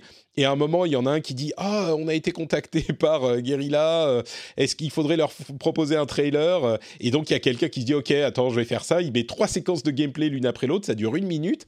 Et voilà, c'est leur trailer. Il y a un fondu au noir à la fin et c'est terminé. C'est, Ouais. je pense que ça donne la- l'ampleur de euh, du travail de certaines équipes. Quoi. Ouais, ouais, ouais. Et quelque part, c'est marrant parce qu'on a le, on a un peu l'anti, euh, l'anti E3, enfin en tout cas l'anti ce qu'on a longtemps beau- pas mal reproché à l'E3, c'est-à-dire euh, ces longs trailers sans gameplay, euh, ou qui sont vraiment Oui, juste ouais. des notes d'intention ou des ou des, des trucs en précalculé, tout ça. Là, euh, dans ces dans ces euh, dans ces events très euh, très indés et tout ça, tu as effectivement ce côté juste bah non. On vous montre du gameplay parce que, parce que de toute façon, c'est ce qui nous intéresse et qu'on n'a pas forcément les moyens de produire des, des trailers. Ouais. Je crois qu'il y a beaucoup de ça aussi. hein. Euh, Ouais, oui, au-delà des trailers cinématiques, c'est plus que ça. Il y a aucune structure à. euh, Ouais. Tu vois, même pour Palworld, il y avait clairement une intention dans la direction, euh, dans le, le- Ouais. comment dire, la réalisation du trailer, le montage. C'était Mm. au début, on te montre c'est tout mignon, et puis petit à petit, ça. Là, il y a rien. C'est juste du Non, gameplay. Il n'y a pas euh, qu'est-ce que c'est, quels sont les systèmes, quel est le, le, le principe du jeu, comment tu vas. Non, il y a rien. C'est juste hop, on te met du Ouais, gameplay. Puis t'as l'impression que le mec est en train de bourriner la touche A, euh, qu'il y a pas de... qu'il fait la même chose en boule, quoi. C'est... Ça, ouais, Ouais, ouais. Donc on comprend pas vraiment ce qu'est le jeu. Et, et il a l'air sympa, ceci dit. Mais bon, bref. Ouais, Euh, il a l'air très inspiré par FF15. hein. Il y a des animes c'est qu'on exactement, reconnaît, ouais. euh, qu'on reconnaît presque, ouais, Ouais, c'est notamment dans exactement le, ce que j'allais dire. quand le héros se suspend, tout ça. Là. Mm. Ouais, les premières images, moi, elles m'ont tout de suite fait penser à FF15, ouais, avec un petit côté chocobo là dans les monstres, euh, Ouais, dans les ouais, monstres affrontés. euh, Mm. Ça, ouais, ça m'a vraiment fait penser. Ah, c'est peut-être effectivement l'inspiration, les, un, un jeu euh, avec des bons combats type FF15. C'est, c'est très possible. Bon, a priori, le, le- ils aiment pas les chocobos. Hein Oui. Peut-être que c'est des potes des développeurs Des- de des de- hein, oui, c'est ce que j'allais dire, ouais, c'est ça. Euh, donc ça s'appelle Ultra Age et euh, ça arrive, je crois, qu'est-ce que j'ai dit en 2021 Quelque chose comme ça, oui. Euh, Non, peut-être pas, je sais plus. Euh, on va aller voir à la fin du trailer s'ils mettent une date. Automne 2021. Euh, Ouais. Et puis, le dernier jeu, avant quelques jeux japonais en plus dont je voulais parler, euh, on est en train de passer beaucoup de temps sur tout ça. J'espère que vous avez un petit peu de temps, ou sinon il va falloir que j'accélère beaucoup. Euh, mais c'est euh, le jeu qui s'appelle Tamarindos Freaking Dinner. Ah Et-. Je, je, je peux même pas le décrire en fait. C'est juste impossible à décrire. Euh, je crois que je vais essayer de mettre le son si je peux euh, pour, euh, pour Discord et pour l'enregistrement, juste pour vous montrer et essayer d'imaginer ce qui va sur.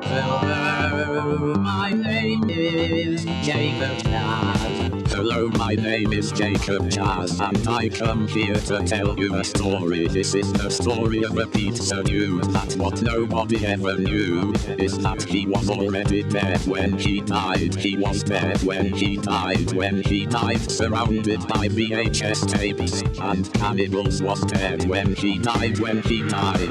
Hello,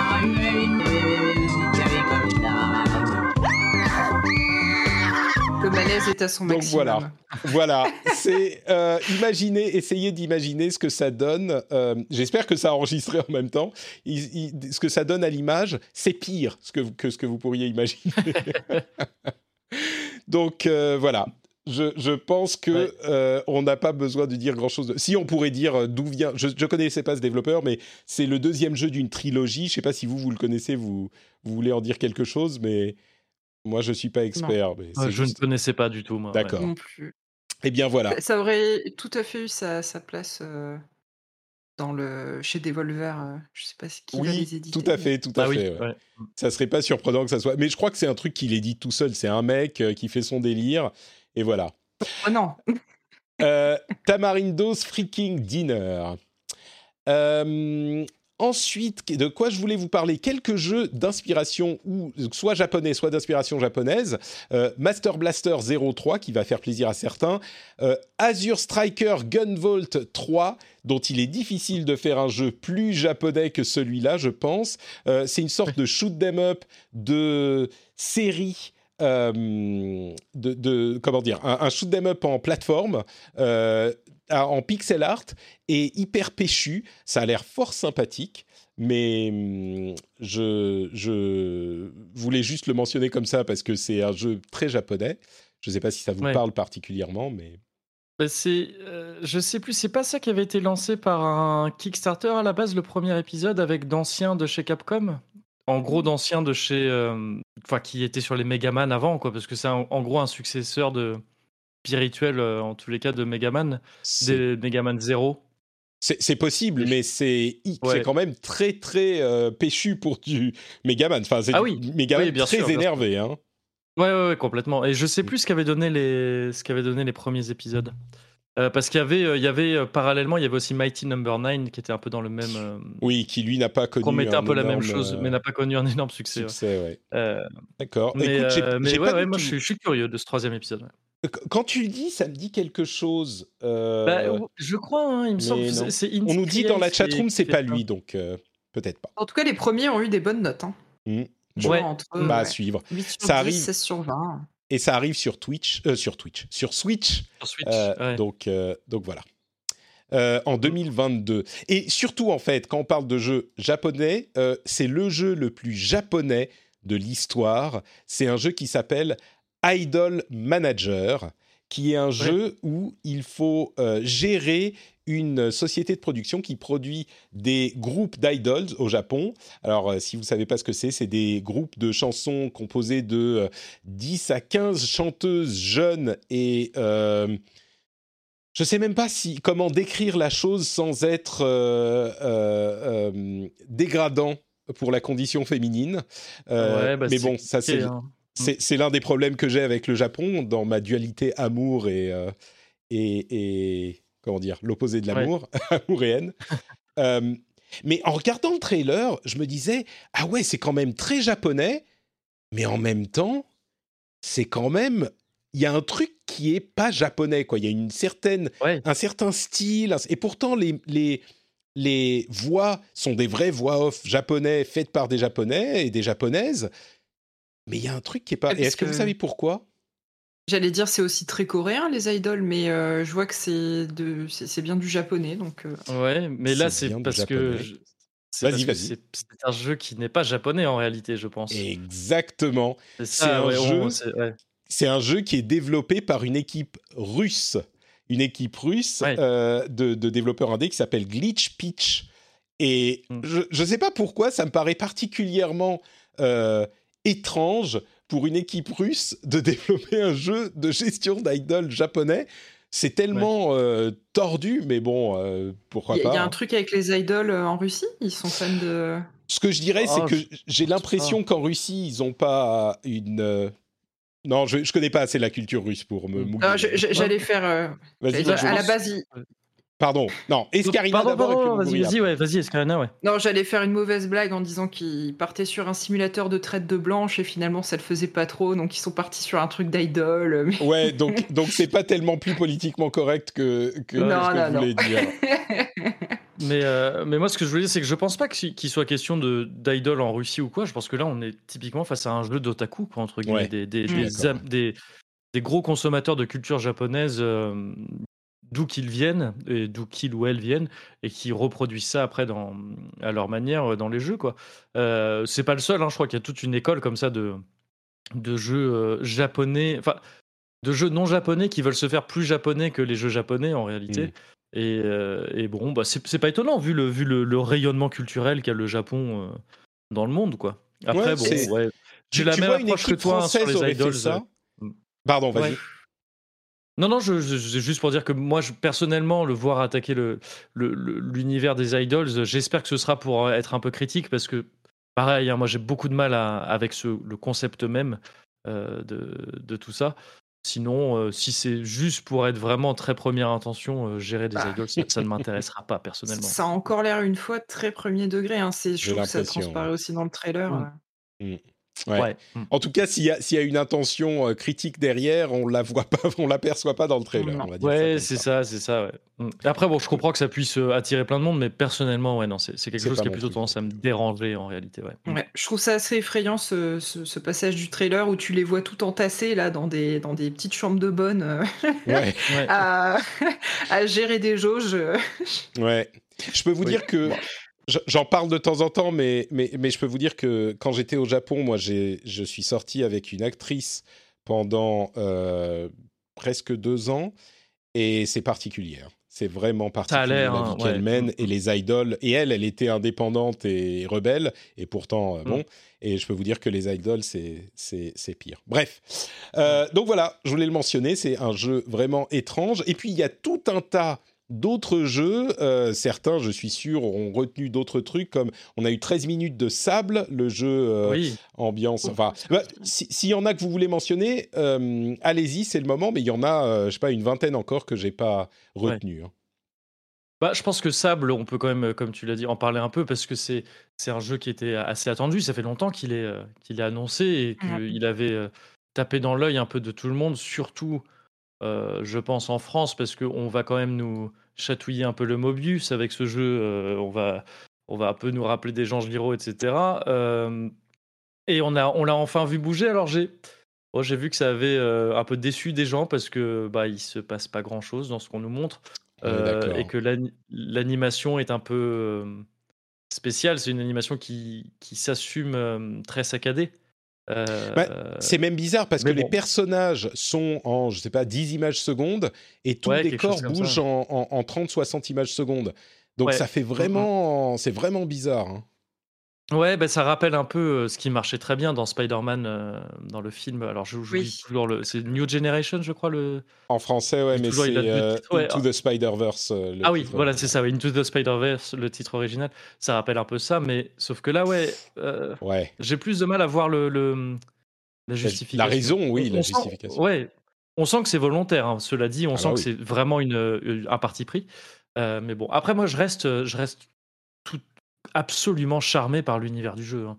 Je, trouve ça magnifique. C'est c'est quelque chose qui me parle euh, à titre personnel énormément. Donc, euh, je reste très curieux Hmm. Ouais, euh, moi j'avoue que pour la suite. pour 13 minutes de gameplay où il se passe rien, c'est quand même un petit peu étrange. hein. Quand tu veux montrer vrai, 13 minutes de gameplay, euh, parce que là vraiment, il se passe, euh, c'est le début, c'est genre un tutoriel, et dans le tutoriel, il se passe rien. C'est un tutoriel pour bouger, quoi. Euh, Oui, oui. pas un tutoriel comment euh, se, se faire les trucs spécifiques du jeu. C'est un tutoriel Mm. euh, euh, WASD euh, pour euh, vous déplacer, tu vois. Donc bon. Ouais, ouais. C'est vrai bon, que- je- ouais. Pardon, pardon, vas-y. Non, non, j'allais juste te rejoindre. Moi, j'adore le travail de Moebius. Forcément, quand il y avait les premières images du jeu qui étaient sorties, sorties j'étais complètement charmée. Si je dis pas de bêtises, c'est les premières euh, images animées qu'on voit du jeu. Il me semble pas qu'il y avait eu de trailer de gameplay Si, avant. si, on avait vu. Je- euh, il y en avait eu si, oui. Ouais, Ouais. ouais. Bah, je, les, je les avais pas eu. En tout cas, moi, c'est la première fois que je voyais un trailer de gameplay et euh, c'est vrai que je m'attendais pas, euh, je m'attendais pas à ça. Donc, euh, à voir ce que ça va donner, quoi. Mm, Mais mm. visuellement, en tout cas, on, bah, je trouve que dans le, le, le Cara design, tout ça, on, on voit que les, les intentions sont bien concrétisées et Ouais. l'univers a l'air, euh, a l'air vraiment chouette à découvrir, quoi. Ouais. Mm. Je trouve juste que pour une présentation, ils ont pas tapé très fort, quoi. Mais bon. Oui, ouais, ouais. D'autres choses que vous avez vouliez mentionner? The Legend of Tianding, Trifox, Loopmancer, Mighty Goose, où on joue une, euh, une oie extrêmement puissante avec des flingues? C'est quoi le délire avec les oies en ce moment? Ouais, oui. Moi, je trouve ça, je trouve ça marrant de. que Carrément. C'est marrant qu'il suffit qu'il y ait un jeu avec une oie qui cartonne pour que, euh, pour que tout le monde s'y mette après. Et, et ça paraît. Quelque part, je trouve que ça paraît presque bête de se dire bon, bah, il y a un jeu avec une oie qui cartonne, on va faire des jeux avec des oies. C'est pas, c'est pas le fait que c'était une oie qui a, qui a fait que le jeu a marché euh, euh, dans Untitled Goose Game. Mais bon, là, il se trouve que ça donne un genre de, de Metal Slug-like qui peut être très sympa au demeurant. Donc, euh, bah, allons-y si c'est la mode des oies. hein. et si ça n'a pas. euh, que très peu de sens, euh, tant pis. hein. Je, je suis petit pas côté certain. Howard the Duck. euh, Un peu, ouais. Je suis Ouais. pas certain qu'ils aient- qu'ils l'aient fait parce que à cause de Untitled Goose Oui, Game, hein, peut-être pas, peut-être, peut-être mais pas. Mais il me semble qu'il y a eu d'autres jeux, peut-être moins. Des euh, jeux à moins, euh, Ouais, mais je crois. Enfin, il me semble en avoir vu passer d'autres. hein, donc peut-être que je me plante et, euh, que j'en fais euh, que j'en fais trop. Mais il me semble avoir vu suite à Untitled Go- Goose Game, ouais, effectivement, des jeux, euh, d'autres jeux qui surfaient un peu sur sur le concept, mais même pas sur le concept, quoi, qui surfaient juste sur loi. Et quelle époque formidable, celle à laquelle, celle pendant laquelle on surfe sur des oies. Oui, je pense que euh, on- surfe sur les oies, ça pourrait être un, titre d'épisode si on n'avait pas déjà Rift Apart qui nous. Un Ouais. épisode sur la maltraitance animale. Ouais, c'est ça, c'est un peu c'est ça. vrai. ouais. Encore que là, le, l'oie dans Mighty Goose, elle se venge. Hein. euh, C'est pas, Oui, elle est pas maltraitée. hein. Mm. Euh, encore que on lui, on lui colle des flingues sur les ailes, elle a rien demandé. euh, bon. Ouais. T'as un nom de, de phobie comme ça qui est euh, la phobie de d'avoir un canard qui te regarde quelque part. Mais c'est pas phobie. Je vous jure que ça existe. Ouais, je, Je peux vous la jure, je vais la- comprendre. Ça s'appelle la- l'anatideiphobie. Et donc, euh, c'est la phobie d'avoir quelque part euh, un canard qui vous observe. Écoute, en même temps, au, au- au- au niveau des phobies, euh, je vous avoue que l'idée d'avoir un canard qui me regarde tout le temps comme ça d'un air suspect, c'est pas le plus Ah oui. rassurant non plus. Hein. Euh, Ouais, je Imaginez-vous dans cette situation. euh, bon.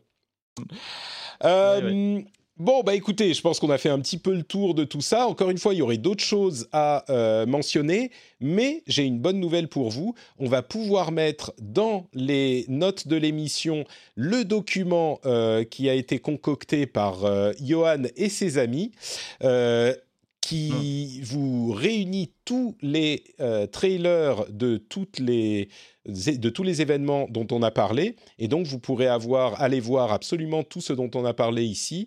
Euh, et je crois qu'ils vont continuer, continuer à le mettre à jour. Donc euh, vous pourrez aller continuer à vous y référer pour les jours à venir avec le 3. Ensuite, d'autres news. Bah, du coup, on va passer un petit peu plus vite hein, euh, sur, sur tout le reste. Euh, je voulais juste mentionner le fait que euh, Final Fantasy VII Remake Intergrade est sorti. Il est vi- visiblement pas trop mal. Euh, D'après les retours de certains, pour transférer la sauvegarde du jeu PS4 au jeu PS5, il faut avoir le jeu PS4 sur sa PS4, sauvegarde, faire l'opération de transfert de la sauvegarde et puis euh, la charger sur le jeu PS5. Et du coup, ça veut dire que si vous n'avez pas le jeu PS4 téléchargé sur votre console, bah, il faut le retélécharger pour faire ça.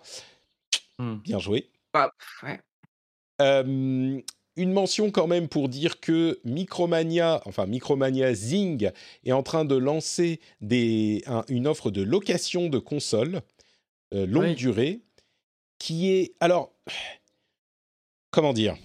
Je pense que c'est qu'il y aura très peu de gens pour qui ça sera intéressant. Je cherche comment donner les, les mots euh, les bons mots pour décrire cette offre. Euh, il faut payer genre euh, 70 euros à la base et puis on- quand on parle d'une PS5, euh, payer quelque chose comme une vingtaine d'euros par mois sur 24 mois, un petit peu moins. Et il y a plusieurs offres disponibles. Au final, on se retrouve à payer euh, presque 500 euros sur deux ans. Et le truc, c'est qu'on ne peut pas interrompre son, sa location. En fait, c'est un paiement à crédit. Au- au- et au bout du compte, on ne garde pas la console qu'on a payée. Ouais. Non, euh, Ouais. Dans l'article, ils disent même qu'à la fin, tu en as pour quasiment 800 euros hein, Euh, ah non, alors c'est... pour la PS5. Ouais, pour la PS5 sur deux ans, ouais. Ah oui, d'accord, euh, ok. 500, c'est pour la Xbox. Oui, non, mais ça dépend en fait. C'est euh, en fonction du forfait que tu choisis. Il y a gamer, gamer plus, euh, gamer plus Oui. plus, machin. C'est, je comprends pas. Je peux comprendre l'idée de euh, Micromania qui se dit bah de toute façon si on fait deux locations ça nous servira, tu vois, ça nous sera, euh, ça nous fera de l'argent parce que effectivement. Mm. Mais je sais pas qui va parce que encore si tu peux louer pendant six mois, si la période de location était de trois mois ou six mois, ok à la limite. Mais là et en plus il y a une vidéo. Alors je suis sûr que euh, c'est un community manager euh, qui, dont c'est pas le boulot, qui a, à qui on a dit de faire euh, cette vidéo de présentation. Et Attends, tu parles du gars qui est dans la vidéo? Ouais, Ah mais non, c'est Alex Good, c'est un, c'est un présentateur télé euh, qui est sur les chaînes publiques. euh, Donc non, non, c'est Ah, tout à fait son métier. d'accord. Ouais, ouais. Ouais, Ah ouais, ok, donc tous, bah écoute, donc du coup effectivement euh, malaisant, ouais. Non mais la ouais. réalisation, enfin c'est genre avec des, des c'est pas des mêmes, mais c'est genre des mêmes. Ils prennent des extraits de petites. Il y a Ah, rien j'adore l'argument, euh, c'est trop bien parce que la location, ça coûte vachement moins cher. Euh, non. Ouais, c'est. Et je crois que c'est ce que dit la- le papier là qui est- que, que tu affiches en ce moment, c'est que c'est d'autant plus bizarre quand à côté de ça, on a une offre de Microsoft qui se propose. euh, alors je crois que c'est compliqué, que c'est en partenariat uniquement avec certains magasins, peut-être la Fnac, je sais plus. Mais le, c'est Xbox qui se vendent à, à crédit, mais je crois quasiment sans frais. Et à la Tout fin, à fait, tu oui. gardes la console. Bah oui. Euh, et, et donc comme on dit dans la très étrange de proposer ça à côté, quoi. Comme on dit dans la chatroom, il y a euh, des enseignes qui proposent un achat à crédit normal où au bout du compte, bah, Oui. tu payes le prix avec peut-être un petit peu d'intérêt en plus, euh, le prix Ouais. de ta console et à la fin, tu la gagnes. Enfin, tu la gagnes, ça. pardon, tu Ouais, la gardes. ouais, pas que tu- Donc, je. Je vois pas, comme tu dis au début, hein, je, je comprends pas dans quel monde, ils es- enfin, qui ils espèrent euh, convaincre avec ça. Euh, le seul truc, quand j'ai entendu parler de location de console next-gen au début, je me suis dit, ah, c'est vrai, pourquoi pas, on est dans un, à une période où c'est un peu dur de se les procurer, il n'y a pas non plus énormément de jeux. Si tu peux louer pour un mois ou deux, tu fais les jeux qui t'intéressent et c'est fini. Là, je veux bien euh, concevoir l'intérêt de, de la chose parce que tu ne débourses pas, euh, enfin, déjà, tu galères pas à, te procurer une console qui va te coûter 500-600 euros en tout pour jouer qu'à un jeu. Ça peut s'entendre, mais qu- quand ils proposent minimum des durées de location de un an, je crois, je crois que le minimum c'est un an. Deux ans, Euh, le minimum, d'après ce que j'ai le compris, minimum deux c'est ans. deux ans. Ah ouais, Ouais. mais je trouve ça, je comprends pas du tout. Ça m'échappe Ouais. complètement. Bon, on est d'accord. Ouais, à part euh, l'impression que ça donne, c'est qu'au final, ils essayent plutôt de profiter de la pénurie et de, de refiler les, le peu de consoles qu'ils arrivent à avoir en stock en location. euh. Hmm. C'est bizarre, quoi. Ouais. Ouais, c'est vrai qu'on dirait que enfin, ça donne presque l'impression qu'ils veulent eux-mêmes rentabiliser le plus possible le peu de consoles qu'ils ont. Mais c'est. Ouais. Et en, plus, le, le, le- enfin, je- le communiqué de presse euh, qui nous a été envoyé disait Ah, Micromania, les premiers sur Terre à inventer le, le concept de la location de console. Les gars, il y a 15 ans, ça existait déjà. Enfin, Ouais. Ouais, d'accord. Et dans des conditions qui me paraissaient un peu plus saines. Donc Un euh, peu oui, plus oui, non, fair, ouais, c'est clair. ouais, ouais. C'est clair. Ouais. Vraiment, si, si c'était euh, euh, au, au minimum trois mois ou six mois même, j'aurais compris et ça aurait pu être. enfin, Voilà, ouais, c'est ça. Mm, mm. Bon, bref, et, et je présente mes excuses à, à Alex Good euh, que je ne connais pas.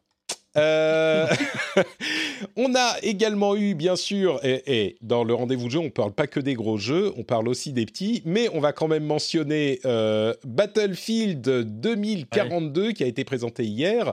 Euh, bien sûr, on l'oublie pas. Un jeu, euh, bah, Battlefield de Dice qui fait suite au précédent Battlefield.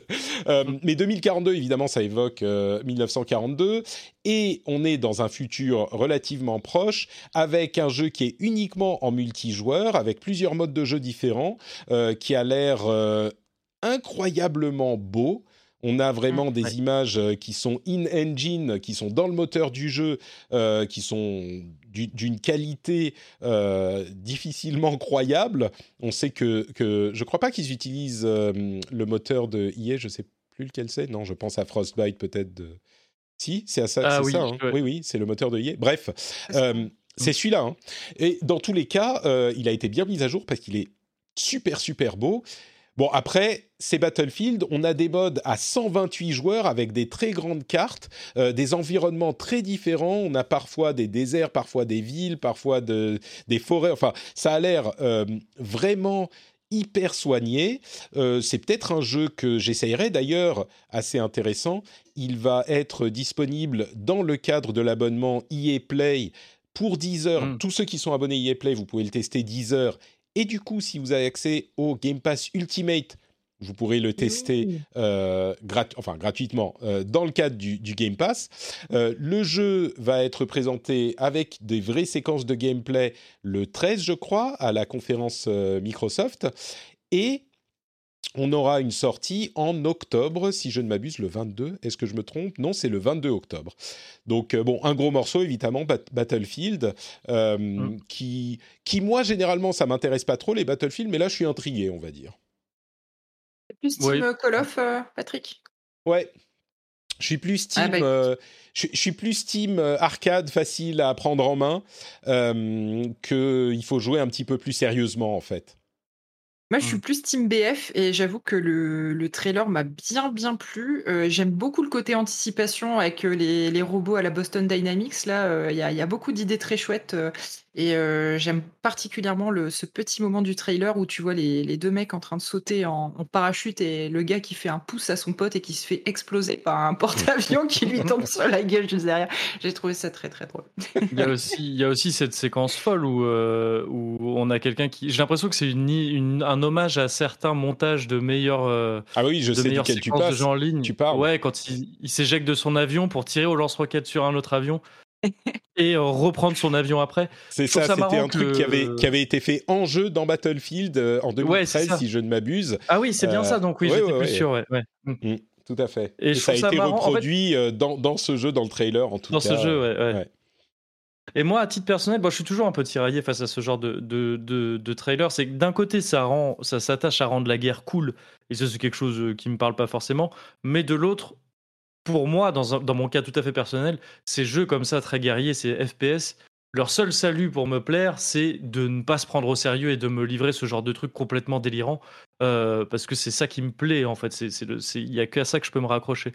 Donc finalement, ce trailer m'a plutôt parlé quand il, quand il proposait ce genre de séquence complètement, euh, complètement folle, quoi. Complètement délirant. Oui, ça donne l'impression qu'ils se prennent même un peu moins au sérieux que sur les précédents. euh. Ouais, Mm. oui, voilà, ouais. Mm, mm. Ouais. Mais c'est, c'est pas Battlefield qui avait fait euh, les Bad Company ou quelque chose comme ça? Comment si, si, Tout à fait, oui. Ouais, Ouais. et qui, pareil, avait cette approche un peu plus, euh, un peu plus ouais. détente, un peu moins euh, prise au sérieux. Et donc, bon, alors, je, je suis conscient que c'est un peu, c'est toujours un peu à la frontière des trucs, parce qu'encore une fois, euh, ouais, ça, ça rend la guerre cool et il y a des questions à poser là-dessus. Mais on reste dans du jeu vidéo et personnellement, ça me plaît plus quand ça se prend moins au sérieux, quoi. Bah, Il y, a, il y a effectivement euh, beaucoup de réflexions à avoir. À vrai dire, la majorité des jeux, c'est des jeux violents, de guerre ou de combat où on se tape dessus. Et, il y a peut-être des, questions à se poser là-dessus. Et moi, comme, beaucoup de joueurs, euh, j'y pense et je me demande si c'est euh, inévitable ou s'il y a quelque chose de, profondément humain là-dedans, de, primal en fait. Tu vois, le, le, le gorille, ou pas le gorille, mais le, primate qui se tape sur les pectoraux, c'est c'est naturel en, en- en fin- de compte. Euh, et puis on se dit, moi j'ai, on a toujours joué au, enfin toujours historiquement, tu vois, c'est les les policiers et les voleurs ou les cow-boys et les indiens, ouais. ce qui est ce qui est plus très euh, politiquement correct aujourd'hui. Ça fait, Non. tu vois, quand je me dis on jouait à ça, bon moi je jouais pas aux cow-boys et aux indiens, mais je me dis euh, ouais c'est un peu, tu vois, mais euh, Mm. mais mais en même temps, je sais pas si c'est pas quelque chose à dépasser justement. Et puis aussi, il y a cette idée que bah, les jeux vidéo c'est juste pour le fun. euh, et enfin, il y a d'ailleurs encore eu cette euh, discussion qui a refait surface à propos de Battlefield 2. Est-ce que le jeu est politique ou pas avec un un- une Ah oui. interview euh, de, je me souviens plus de qui il s'agit, l'un des, des développeurs, euh, qui a répondu un petit peu à côté en disant ouais, enfin nous on espérait faire un truc de gameplay cool, tu vois, et, et pourtant il y a Mhm. effectivement c'est tellement proche que bah il y a forcément un contexte qui fait qu'on va penser à des choses. Bref, Ouais. euh, c'est une discussion. Je crois que le fait que la discussion revienne tellement souvent, pas juste la question de politique dont on parlait aussi la semaine dernière à propos d'Ubi, mais les jeux violents ou pas violents, euh, c'est que y a, on n'a pas de réponse simple ou claire, quoi. Donc je sais Ouais. pas. Je, je suis d'accord, ouais, ouais, bien sûr. Mm. C'est que c'est des, des sujets compliqués. Et là, euh, personnellement, euh, je, je- désolé si j'ai soulevé ce sujet, c'était, c'était pas forcément pour la violence en tant que telle, mais plus pour le fait que malgré le, malgré le fait qu'on soit manifestement dans un monde d'anticipation un peu délirant, on reste sur des esthétiques et un propos euh, très, très, une approche tout de même assez réaliste de la guerre, je trouve. Enfin, de- dans le dans la mais représentation de ces soldats et des armes. Et c'est plus ça, moi, qui me, qui- que, que je trouve un peu étrange à placer. En fait, où est-ce que- on est, on est où? Est-ce que c'est dans, est-ce que, est-ce que c'est de la- de l'anticipation sérieuse? Est-ce que c'est quelque chose de uniquement complètement délirant? Bon, Ouais. mais, euh, mais. Après, alors je sais pas si je suis un bon exemple, hein, mais je suis quelqu'un d'assez euh, d'assez sensible et, et, au contraire, euh, depuis toujours, je, je joue au FPS et autant Ouais. je vais m'éclater. Plus c'est violent, plus ça va me plaire dans les dans des jeux comme ça, ça va me faire marrer. Par contre, tu me mets la même chose dans les actualités, euh, je, je suis en PLS, je Oui, suis pas bien bien sûr. du Ah, tout bien et ça me fait pleurer quoi. Donc euh, évidemment. Donc j'espère que euh, je représente une majorité de personnes et que euh, Je, je pense qu'on on sera tous. Je, je pense pas que le débat se situe là, tu vois. Je pense pas que, à, à Non, part euh, dans les journaux de 20 heures où ils vont dire ah les gens jouent aux jeux vidéo donc après euh, ils vont commettre des attentats terroristes, tu vois.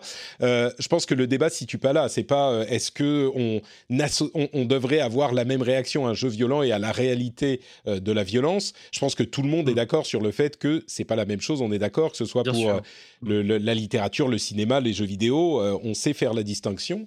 Euh, oui, ça, ça banalise mais- pas du tout mon Ouais. ma Non, conception non, mais je de crois la qu'on- chose. On est d'accord, on est d'accord. Oui, pardon, c'est pas, bon. pas ce que je voulais sous-entendre, hein, pas du tout. Non, mais je crois qu'il y a effectivement une grande euh, euh, une légitimité à ce propos parce que on, l'a, on, en a parlé avec euh, Call of Duty plus d'une fois. Ça peut être le cas ici Oui. aussi. Tu disais euh, c'est un futur proche. Il y a des thèmes euh, de changement climatique avec des, des situations climatiques extrêmes dans le jeu qui font partie des mécaniques du jeu. Donc il y a des trucs où tu peux dire.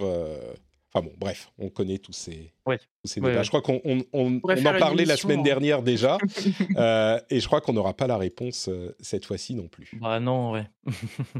Mais encore plus profondément que la question de la politique, les jeux violents, alors il n'y a pas que des jeux violents, mais on est d'accord que les jeux les plus, populaires et euh, les plus communs, c'est souvent soit des jeux de tir, bah, souvent des jeux de tir tout court. Est-ce que c'est dû à la mécanique de jeu vraiment de cibler quelque chose avec sa souris ou avec sa manette et puis d'appuyer sur un bouton qui euh, teste bien l'adresse et qui donne un retour euh, euh, psychologique satisfaisant aux joueurs qui fait que ces jeux sont populaires. Est-ce que c'est un rappel de euh, la compétition primale dont, on- dont je parlais tout à l'heure? Est-ce que c'est quelque chose qui est juste une habitude et qui est un reflet d'une société qu'on pourrait changer? Je crois que c'est des questions légitimes, mais, mais bon, des questions légitimes auxquelles Ouais, on n'a ouais. pas la réponse. Justement, en parlant de jeux de tir, Call of Duty, le prochain va s'appeler sans doute Call of Duty Vanguard et euh, c'est fin de la Deuxième Guerre mondiale, le setting normalement. Je crois que c'est bien ça. Euh, et ça devrait arriver, bah, comme d'habitude, en, en fin d'année. hein. Euh, Ubisoft a renommé Rainbow Six quarantaine, enfin quarantine en Rainbow Six euh, Extraction et j'ai noté que Pardon, j'ai noté que le trailer me faisait vraiment penser à genre Resident Evil. Et je sais pas si les fans de Rainbow Six, ils ont peut-être abandonné depuis longtemps l'idée que Rainbow Six soit fidèle à ce qu'il était à l'époque. Mais là, on arrive à des trucs avec des artefacts aliens qui te transforment en, en je sais pas, en zombie ou en créature étrange. On est très loin quand même de l'équipe euh, tactique GIGN de Tom Clancy. Mais bon, pourquoi Mais ils pas aiment hein, bien, ils aiment bien faire ça chez Call of avec les modes zombies, tout ça. C'est Non, non, mais là, je parle de Rainbow Six. hein, on n'est plus sur Call of Duty. Donc, Ah oui, pardon. tu vois, euh, Rainbow Six, normalement, c'était vraiment le GIGN et des trucs hyper réalistes. Et là, on est. Mm. Enfin bon. Ceci dit, le jeu a l'air d'être une sorte de euh, Rainbow Six Siege, mais en version... euh, enfin, de reprendre les grands principes de Siege euh, en, en- en multi, mais de le faire en version coop, euh, PVE plutôt que PVP. Et ça pourrait être intéressant. Bah, je crois que Ubi a trouvé avec cette formule-là euh, son jeu un peu, euh, un de ses jeux services qui, mine de rien, euh, continue à pas mal marcher. hein. Je sais que les ligues, la ligue Rainbow Six, alors Ouais. j'étais le premier étonné, mais c'est quelque chose qui continue à vraiment Mm. euh, être suivi, à marcher et tout ça. Il y a Donc encore bon, une grosse bah, communauté. euh. C'est Ouais. ça, ouais, ouais, ouais. Donc, euh, donc bon, bah, je pense que Ubi veut pas lâcher le, le- le morceau Bah, comme ça. raison, Et hein. bon, en l'occurrence, on les comprend, hein, bien sûr. ouais. Mm, mm. Moi, je serais curieux de, de voir ce que ça pourra donner parce que j'aime beaucoup les jeux en ligne, bien sûr, et compétitif, ça peut être sympa, mais vraiment, les, les jeux en, en coop, euh, ça, ils ont ma préférence. Mais bon, ensuite, quand tu, comme je le dis toujours, quand tu lances un jeu en PVE euh, en, en coop, la rejouabilité est importante et la motivation à rejouer est importante. Et donc, il faut quelque chose pour te pousser à rejouer, du classement, du loot, du quelque chose. Et Ouais. c'est pas évident à, à mettre en place. Donc, je serais curieux de voir ce que ça donne. Euh, Mm, mm. Warhammer, alors il y a eu plusieurs euh, rumeurs sur Ubisoft, mais on verra ce qui se passe euh, pour... euh, Ah, Ubisoft Plus est disponible sur Stadia. Si vous êtes sur Stadia et que vous, vous- vous jouez à beaucoup de jeux Ubisoft, il y en a une vingtaine qui sont disponibles euh, avec l'abonnement Ubisoft Plus qui coûte une vingtaine d'euros, je crois. Euh, ça peut être vite rentabilisé si on fait euh, un Assassin's Creed et un autre jeu Ubisoft par an. Pourquoi pas? Ouais. Euh, et puis il y a eu Mm. toute une série d'annonces Warhammer et je dois vous avouer que je ne connais rien à Warhammer. Alors il y a Ah eu- là là, on va faire un cours particulier, Patrick. alors, bah, tu peux m'expliquer. Il y a Warhammer, bon, Total War, Warhammer 3, ça je comprends, hein, jeu de stratégie Total War, ok. Euh, il y a Warhammer 40 000 Chaos Gate, qui est un Demon, euh, pardon, Demon Hunters, qui est un jeu qui était sorti il y a longtemps, euh, qui est un jeu de stratégie, mais pour le coup au tour par tour, si je ne m'abuse. Et puis il y a aussi, euh, comment il s'appelle? Warhammer 40 000 Shootaz Blood and Thief, euh, qui est un autre jeu, c'est un, un jeu de tir en fait en 2D. Euh, est-ce- du coup, puisque tu es une spécialiste de Warhammer, tu as tout suivi. Euh, Alors, en C'est vrai, quoi ouais, tout c'est un univers que c'est un univers que j'adore euh, Warhammer, que ce soit Warhammer 40 000 ou Warhammer euh, Feu Battle et aujourd'hui Age of Sigmar, qui est le, en gros, t'as le pendant futuriste euh, 40 000 et t'as le pendant médiéval fantastique euh, Age of Sigmar. Mais malheureusement, ils sortent énormément de jeux, ce que je trouve très bien parce que c'est euh, c'est une IP que j'adore, mais euh, j'ai pas le temps de jouer difficile à, suivre. à euh, bout voilà, c'est très difficile à suivre. Donc, euh, en l'occurrence, le, le Total War, euh, c'est plutôt dans le, c'est dans l'univers euh, médiéval, hein, euh, donc euh, dans Age of Sigmar. Euh, donc, je sais qu'il est très attendu des fans parce que, a priori, le premier et le deuxième étaient des vraies réussites. Je sais pas si tu y avais joué, euh, Moguri. Euh, pas, pas aux versions euh, Warhammer, non. Mais j'ai, effectivement, j'ai, vu qu'apparemment, ça avait été très apprécié. Ouais. Ouais, j'ai mon, j'ai mon frérot qui est un fan notamment du jeu de figurines qui a joué, qui est Mm. vraiment un accro. Et alors les deux autres, effectivement, Chaos Gate, a priori, c'est un remake d'un très vieux jeu auquel euh, je, moi je connaissais pas du tout, j'avais jamais joué, donc à voir ce que ça va donner. Effectivement, un petit jeu de stratégie au tour par tour. Et par contre, le, jeu 2D, alors euh, Shootaz Blood and Thief, euh, en fait, le, le- le nom est un peu bizarre, là, on dirait euh, limite du du vocabulaire un peu, tu sais, le- les, les chats sur Internet là qui parlent n'importe Ouais. comment. euh, parce que en fait, les, les orques dans l'univers de Warhammer euh, bah, parlent un petit peu comme les chats d'Internet, tu vois, ils parlent un n'importe comment. Donc ça change un beaucoup jeu mon image de l'univers Warhammer tout à coup, là, que tu. Je pense que mes copains qui m'entendront comparer les orques de Warhammer aux chats d'Internet risquent de très mal le prendre, mais c'est pas grave. Euh, Mais du coup, voilà, je pense que ça va vraiment être un jeu euh, hyper fun. Euh, Bah, de toute façon, ça se ressent dans le, dans le trailer. Et là-dessus, je suis là, je suis un petit peu curieuse. Il y a un, il y a un petit côté Metal Slug. euh, Ouais. Je suis un peu curieuse d'y jouer. euh. Voilà. Bon, après, en général, les, les jeux Warhammer, c'est à l'exception de quelques jeux, ils, ils trouvent toujours leur public, mais c'est. On a, on, a, on a rarement, parce que ça reste quand même, j'ai l'impression, une licence assez, euh, assez niche qui s'adresse vraiment à, à son public. Euh, on a rarement des grands jeux euh, internationalement comment dire, Ouais, ça- ils reconnus par sortent- la critique. Ils en sortent beaucoup. Ah, beaucoup. En même temps, c'est des, des styles différents. Donc peut-être que tous les fans de Warhammer n'aiment pas forcément les styles, genre, euh, Total, sont pas tous fans de Total War. Mais entre ça, Dark Tide, enfin, il y en a, y en a plein, quoi. J'ai l'impression qu'on va Mais avoir en deux Ouais. ans euh, cinq jeux, cinq jeux Warhammer. Ce qui est bon, tant mieux. Il n'y a pas mais- justement un. Il y a pas un Necromunda qui vient de sortir là? Si, il y a Necromunda qui. Bah, On en parlait euh, avec, euh, avec Patrick semaines. euh, à la dernière Ouais. mission. Ouais. Oui, donc c'est ça, oui, il y a, il y a une actu- il y a toujours, il y a toujours un jeu Warhammer en préparation C'est C'est C'est ça. ça. Bon, 40 Exactement. studios différents, mais en ça. même temps, euh, Games Workshop, euh, qui est la, la maison Ouais. mère de, de- parce Mm. qu'à la base, Warhammer, c'est vraiment c'est un jeu de plateau, un jeu de figurines. Et ils rentabilisent à fond euh, et ils ont Ouais. raison parce que ça marche hein, de toute façon. Ouais, ouais. donc, euh, très bien, très bien. Et puis quoi d'autre? Bah écoutez, euh, on va conclure pour dire que bah, la semaine prochaine, le 3 aura eu lieu à peu de choses près. On va avoir le 12 juin, on a euh, donc dans deux jours à peine Ubisoft et Gearbox. Le 13, euh, Microsoft et Bethesda, Square Enix, Warner Brothers, PC Gaming Show. Le 14, Take-Two et Capcom. Le 15, Nintendo et Bandai Namco. Ça fait beaucoup, beaucoup de choses. Il y a beaucoup de choses dont on sait qu'elles ne vont pas être présentées. Je ne vais pas vous faire tout le détail, mais il y a quand même des choses qu'on attend. Et on va être euh, hyper évidemment euh, présent pendant tous ces jours-là et on aura une émission dans une semaine pour tout vous résumer. Ça risque de prendre aussi un petit peu de temps. Et je vais conclure avec euh, un petit paquet de news euh, genre euh, nostalgico, euh, qu'est-ce que c'est que ces vieux trucs pourris. Euh, et je vais commencer. Alors, je suis désolé. Euh, c'est pas pas c'est pas drôle en fait, mais Balan Wonderworld, Wonderworld, le jeu de Yuji Naka qui a fait, euh, c'était un petit peu le retour de Yuji Naka euh, chez Sega après notamment Knights. qui je parle de Knights parce qu'il était vraiment dans le dans le même style, mais il travaillait également sur Sonic the Hedgehog. Et en fait, Balan Wonderworld qui nous avait laissé un petit peu perplexe ici, a tellement pas marché qu'il semble que Yuji Naka ait quitté euh, Sega et soit maintenant en train de penser d'aller à la retraite parce qu'il a euh, presque 60 ans. Euh, il a fait un seppuku euh, professionnel. c'est ça, ouais, un petit peu. Et, et je sais pas, en fait, en voyant Balan Wonderworld, j'étais tellement perplexe que d'un côté, je me dis, bah, ça me surprend pas beaucoup, et puis en même temps, ça fait toujours un petit peu bizarre et c'est dommage de voir que quelqu'un euh, tire sa révérence euh, et puis sur une, un, un, un- comment dire, un, une performance comme ça, quoi. Et puis pour quelqu'un Mm. d'aussi légendaire que Yuji Naka, mais bon, bref. Voilà. Ouais. Oui, c'est vrai que c'est Euh, assez triste. L'Atari VCS euh, arrive très bientôt aux États-Unis. La nouvelle version de l'Atari VCS, eh ben, c'est en fait un mini PC avec des jeux euh, rétro dessus. C'est un petit peu le truc qui essaye de surfer sur les consoles rétro, mini consoles, mais qui est en même temps une vraie machine. euh, sauf qu'elle coûte 300 dollars. Euh, je comprends pas du tout. C'est dans un petit peu du Mm. niveau de euh, un petit peu du niveau des locations chez euh, Micromania. Euh, c'est un mini PC pas très puissant avec quelques jeux pourris et quelques vieux jeux. Euh, enfin, pourris, je sais pas. Ça se trouve, ils sont très bien, mais ils n'ont pas l'air.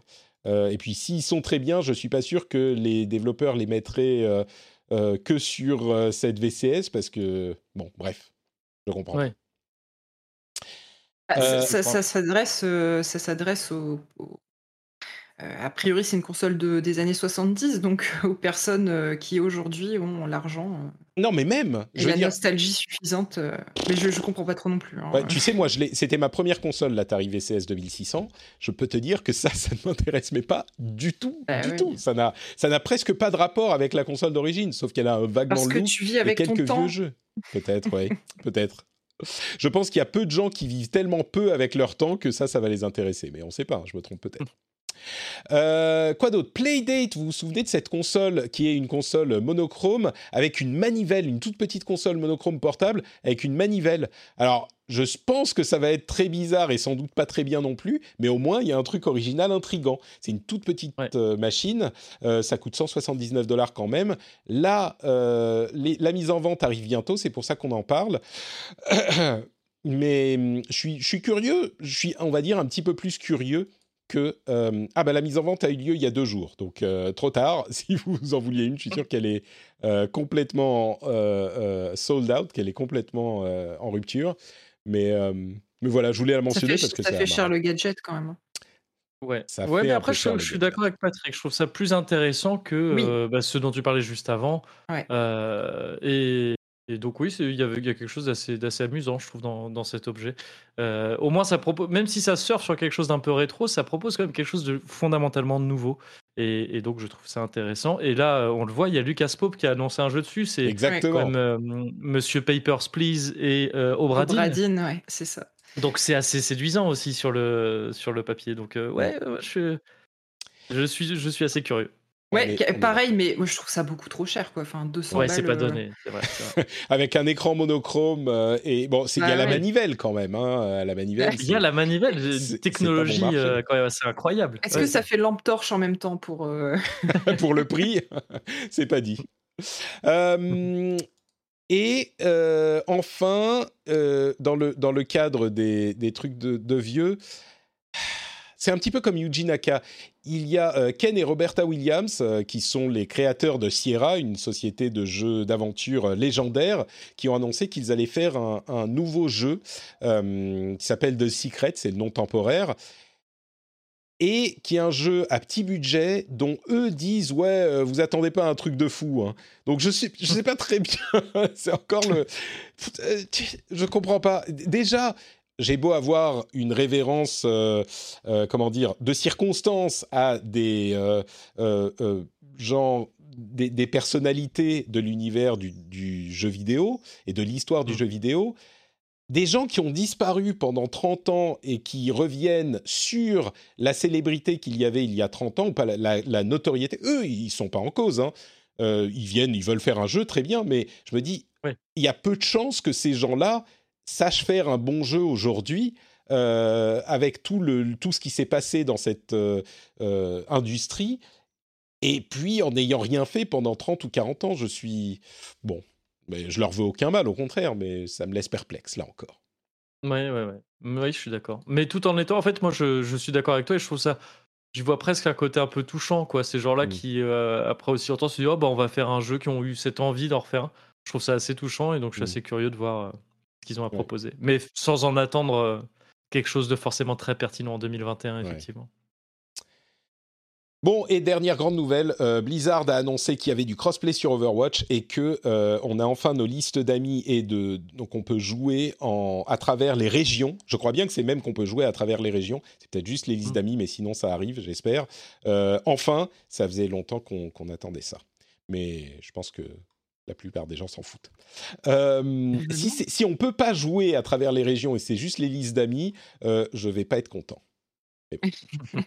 Mais- Mais d'après ce que je comprends, c'est vraiment les listes d'amis sur lesquelles ils se focalisent. Donc, euh, mais si on a les listes d'amis globales et qu'on peut pas, bref, ça sert à rien. Bon.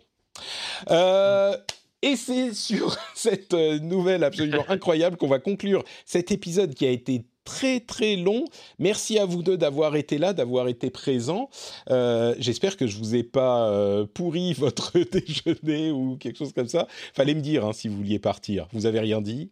Moi j'ai. Non, non, moi, c'était jamais avec, rien. c'était avec plaisir tout du long de mon côté. Oui, bien sûr. Et- notre nourriture, Patrick. C'est presque une menace. C'est une, me- on oui, dirait une ça. menace. Je, je- tout à coup, je me sens. Tu vois, j'ai l'impression qu'il y a un canard dans un coin qui est en train de me regarder. Tout à coup, c'est le même sentiment. Sauf que c'est pas un canard, c'est moi. Une escarina. Bon, bah justement, Eska, un grand merci d'avoir été avec nous dans cet épisode? Est-ce que tu peux nous dire où on peut te retrouver dans, euh, dans l'internet? Avec grand plaisir. Alors, euh, eh bien, ici, tous les deuxièmes jeudis du mois. Euh, sinon, je suis aussi sur euh, Super Gamerside. Et puis, euh, bah, sur Twitter, Escarina underscore. Et puis, il reste encore Kiss My Geek, donc notre site d'actu geek qui est plus trop d'actu en ce moment, parce qu'on est tous devenus parents sur le temps d'une semaine. C'est même pas une blague. hein. On est, tous nos bébés sont nés en même temps. Ah oui, Donc, c'est, donc on, on est un peu moins présent, mais toujours là. Très bien. Euh, merci, Eska. Et euh, Kevin, à ton tour, où peut-on te retrouver sur internet? Ah, on peut me retrouver également sur Twitter, euh, at elmogorito, et on me retrouve surtout euh, dans la moitié du Cozy Corner, euh, puisque c'est un podcast que j'anime toutes les deux semaines avec mon, euh, mon coéquipier euh, Mehdi Campras, Médoc. Euh, donc ça se trouve, c'est un podcast qui se trouve comme tous les podcasts un peu partout. Et, euh, et on a également euh, une petite page Patreon. Si jamais, après évidemment, vous êtes abonné, enfin après vous êtes inscrit sur les pages Patreon de Patrick, vous êtes encore sur le site Patreon, faites un tour, peut-être sur la page du Cozy Corner d'Alice Blaze, et regardez ce qu'on a un petit peu à proposer. On stream aussi également très régulièrement sur Twitch, sur la chaîne Alice Blaze, Blaze, B-L-A-Z-E. Quand vous posez vos, vos clés de voiture et que ça fait clong, vous pensez au Cozy Corner. Voilà, voilà, selon le bruit, selon l'onomatopée. vous, vous allez d'un côté ou de l'autre. Non, mais c'est ça qui est cool sur Patreon, mine de rien, c'est que c'est quand même utilisé par beaucoup de monde et que donc, euh, j'espère, une fois que vous avez euh, votre compte dessus et que vous soutenez un créateur, peut-être que vous pouvez être encouragé à en soutenir un autre ou deux autres. Moi, personnellement, j'ai un, un petit budget. Alors moi, je suis dans cette mouvance, donc j'ai peut-être euh, un petit peu plus de sous à mettre là-dedans parce que j'y crois. Euh, donc j'ai quelques dizaines d'euros qui sont consacrés au soutien des créateurs euh, sur Patreon ou ailleurs, et j'en Mm. soutiens plusieurs. Donc euh, si c'est votre cas aussi, que vous êtes dans, cette, euh, dans cet esprit, euh, vous pouvez aller voir euh, du côté d'autres créateurs, comme par exemple au hasard euh, le Cozy Mhm. Corner. C'est vrai Au que hasard. Super Gamerside aussi a un Patreon. On en Ah bah parle voilà. très peu. Eh. Donc quand ça fait quand ça fait clong et que vous déposez vos clés de moto, quand, ça fait clown, quand ça fait un bruit de Warhammer, de d'orque de Warhammer en fait. C'est ça. vous pouvez aller voir du côté de Super Gamerside. Bon, les liens vers vos comptes Twitter seront dans les notes de l'émission, évidemment. Pour ma part, c'est NotePatrick sur Twitter, Facebook et Instagram. Vous pouvez également retrouver sur notepatrick.com les liens vers tout ce que je fais, y compris les Patreons. Et le lien vers le Patreon est aussi dans les notes de l'émission. Vous pouvez aussi nous retrouver sur Twitch pour tous les enregistrements ou presque, le jeudi midi pour le rendez-vous jeu, le mardi midi pour le rendez-vous tech. Et euh, alors, on va peut-être faire un petit after show très rapide, mais euh, avec les, les patriotes, pour ceux qui sont euh, dans justement le Patreon et qui ont accès au flux privé, où on a toutes nos conversations complètement intimes entre nous. Mais ça va être très rapide parce que je ne l'ai pas mentionné, ou je l'ai peut-être mentionné, mais mon fils est malade, et donc c'est le chaos à la maison, comme toujours dans ces cas-là. Donc on va faire très très rapide, et on se retrouvera donc pour ceux qui écoutent l'after show euh, dans quelques secondes, et pour les autres, bah, pour le gros épisode de l'E3 dans une semaine, à moins que vous écoutiez le rendez-vous jeu, et à ce moment c'est mardi, bien sûr.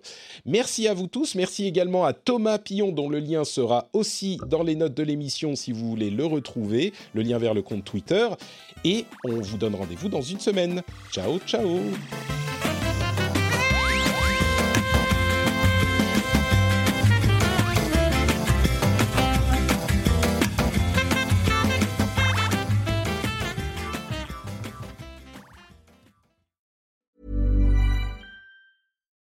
Hi, this is Bachelor Clues from Game of Roses, of course, and I want to talk about Club Med.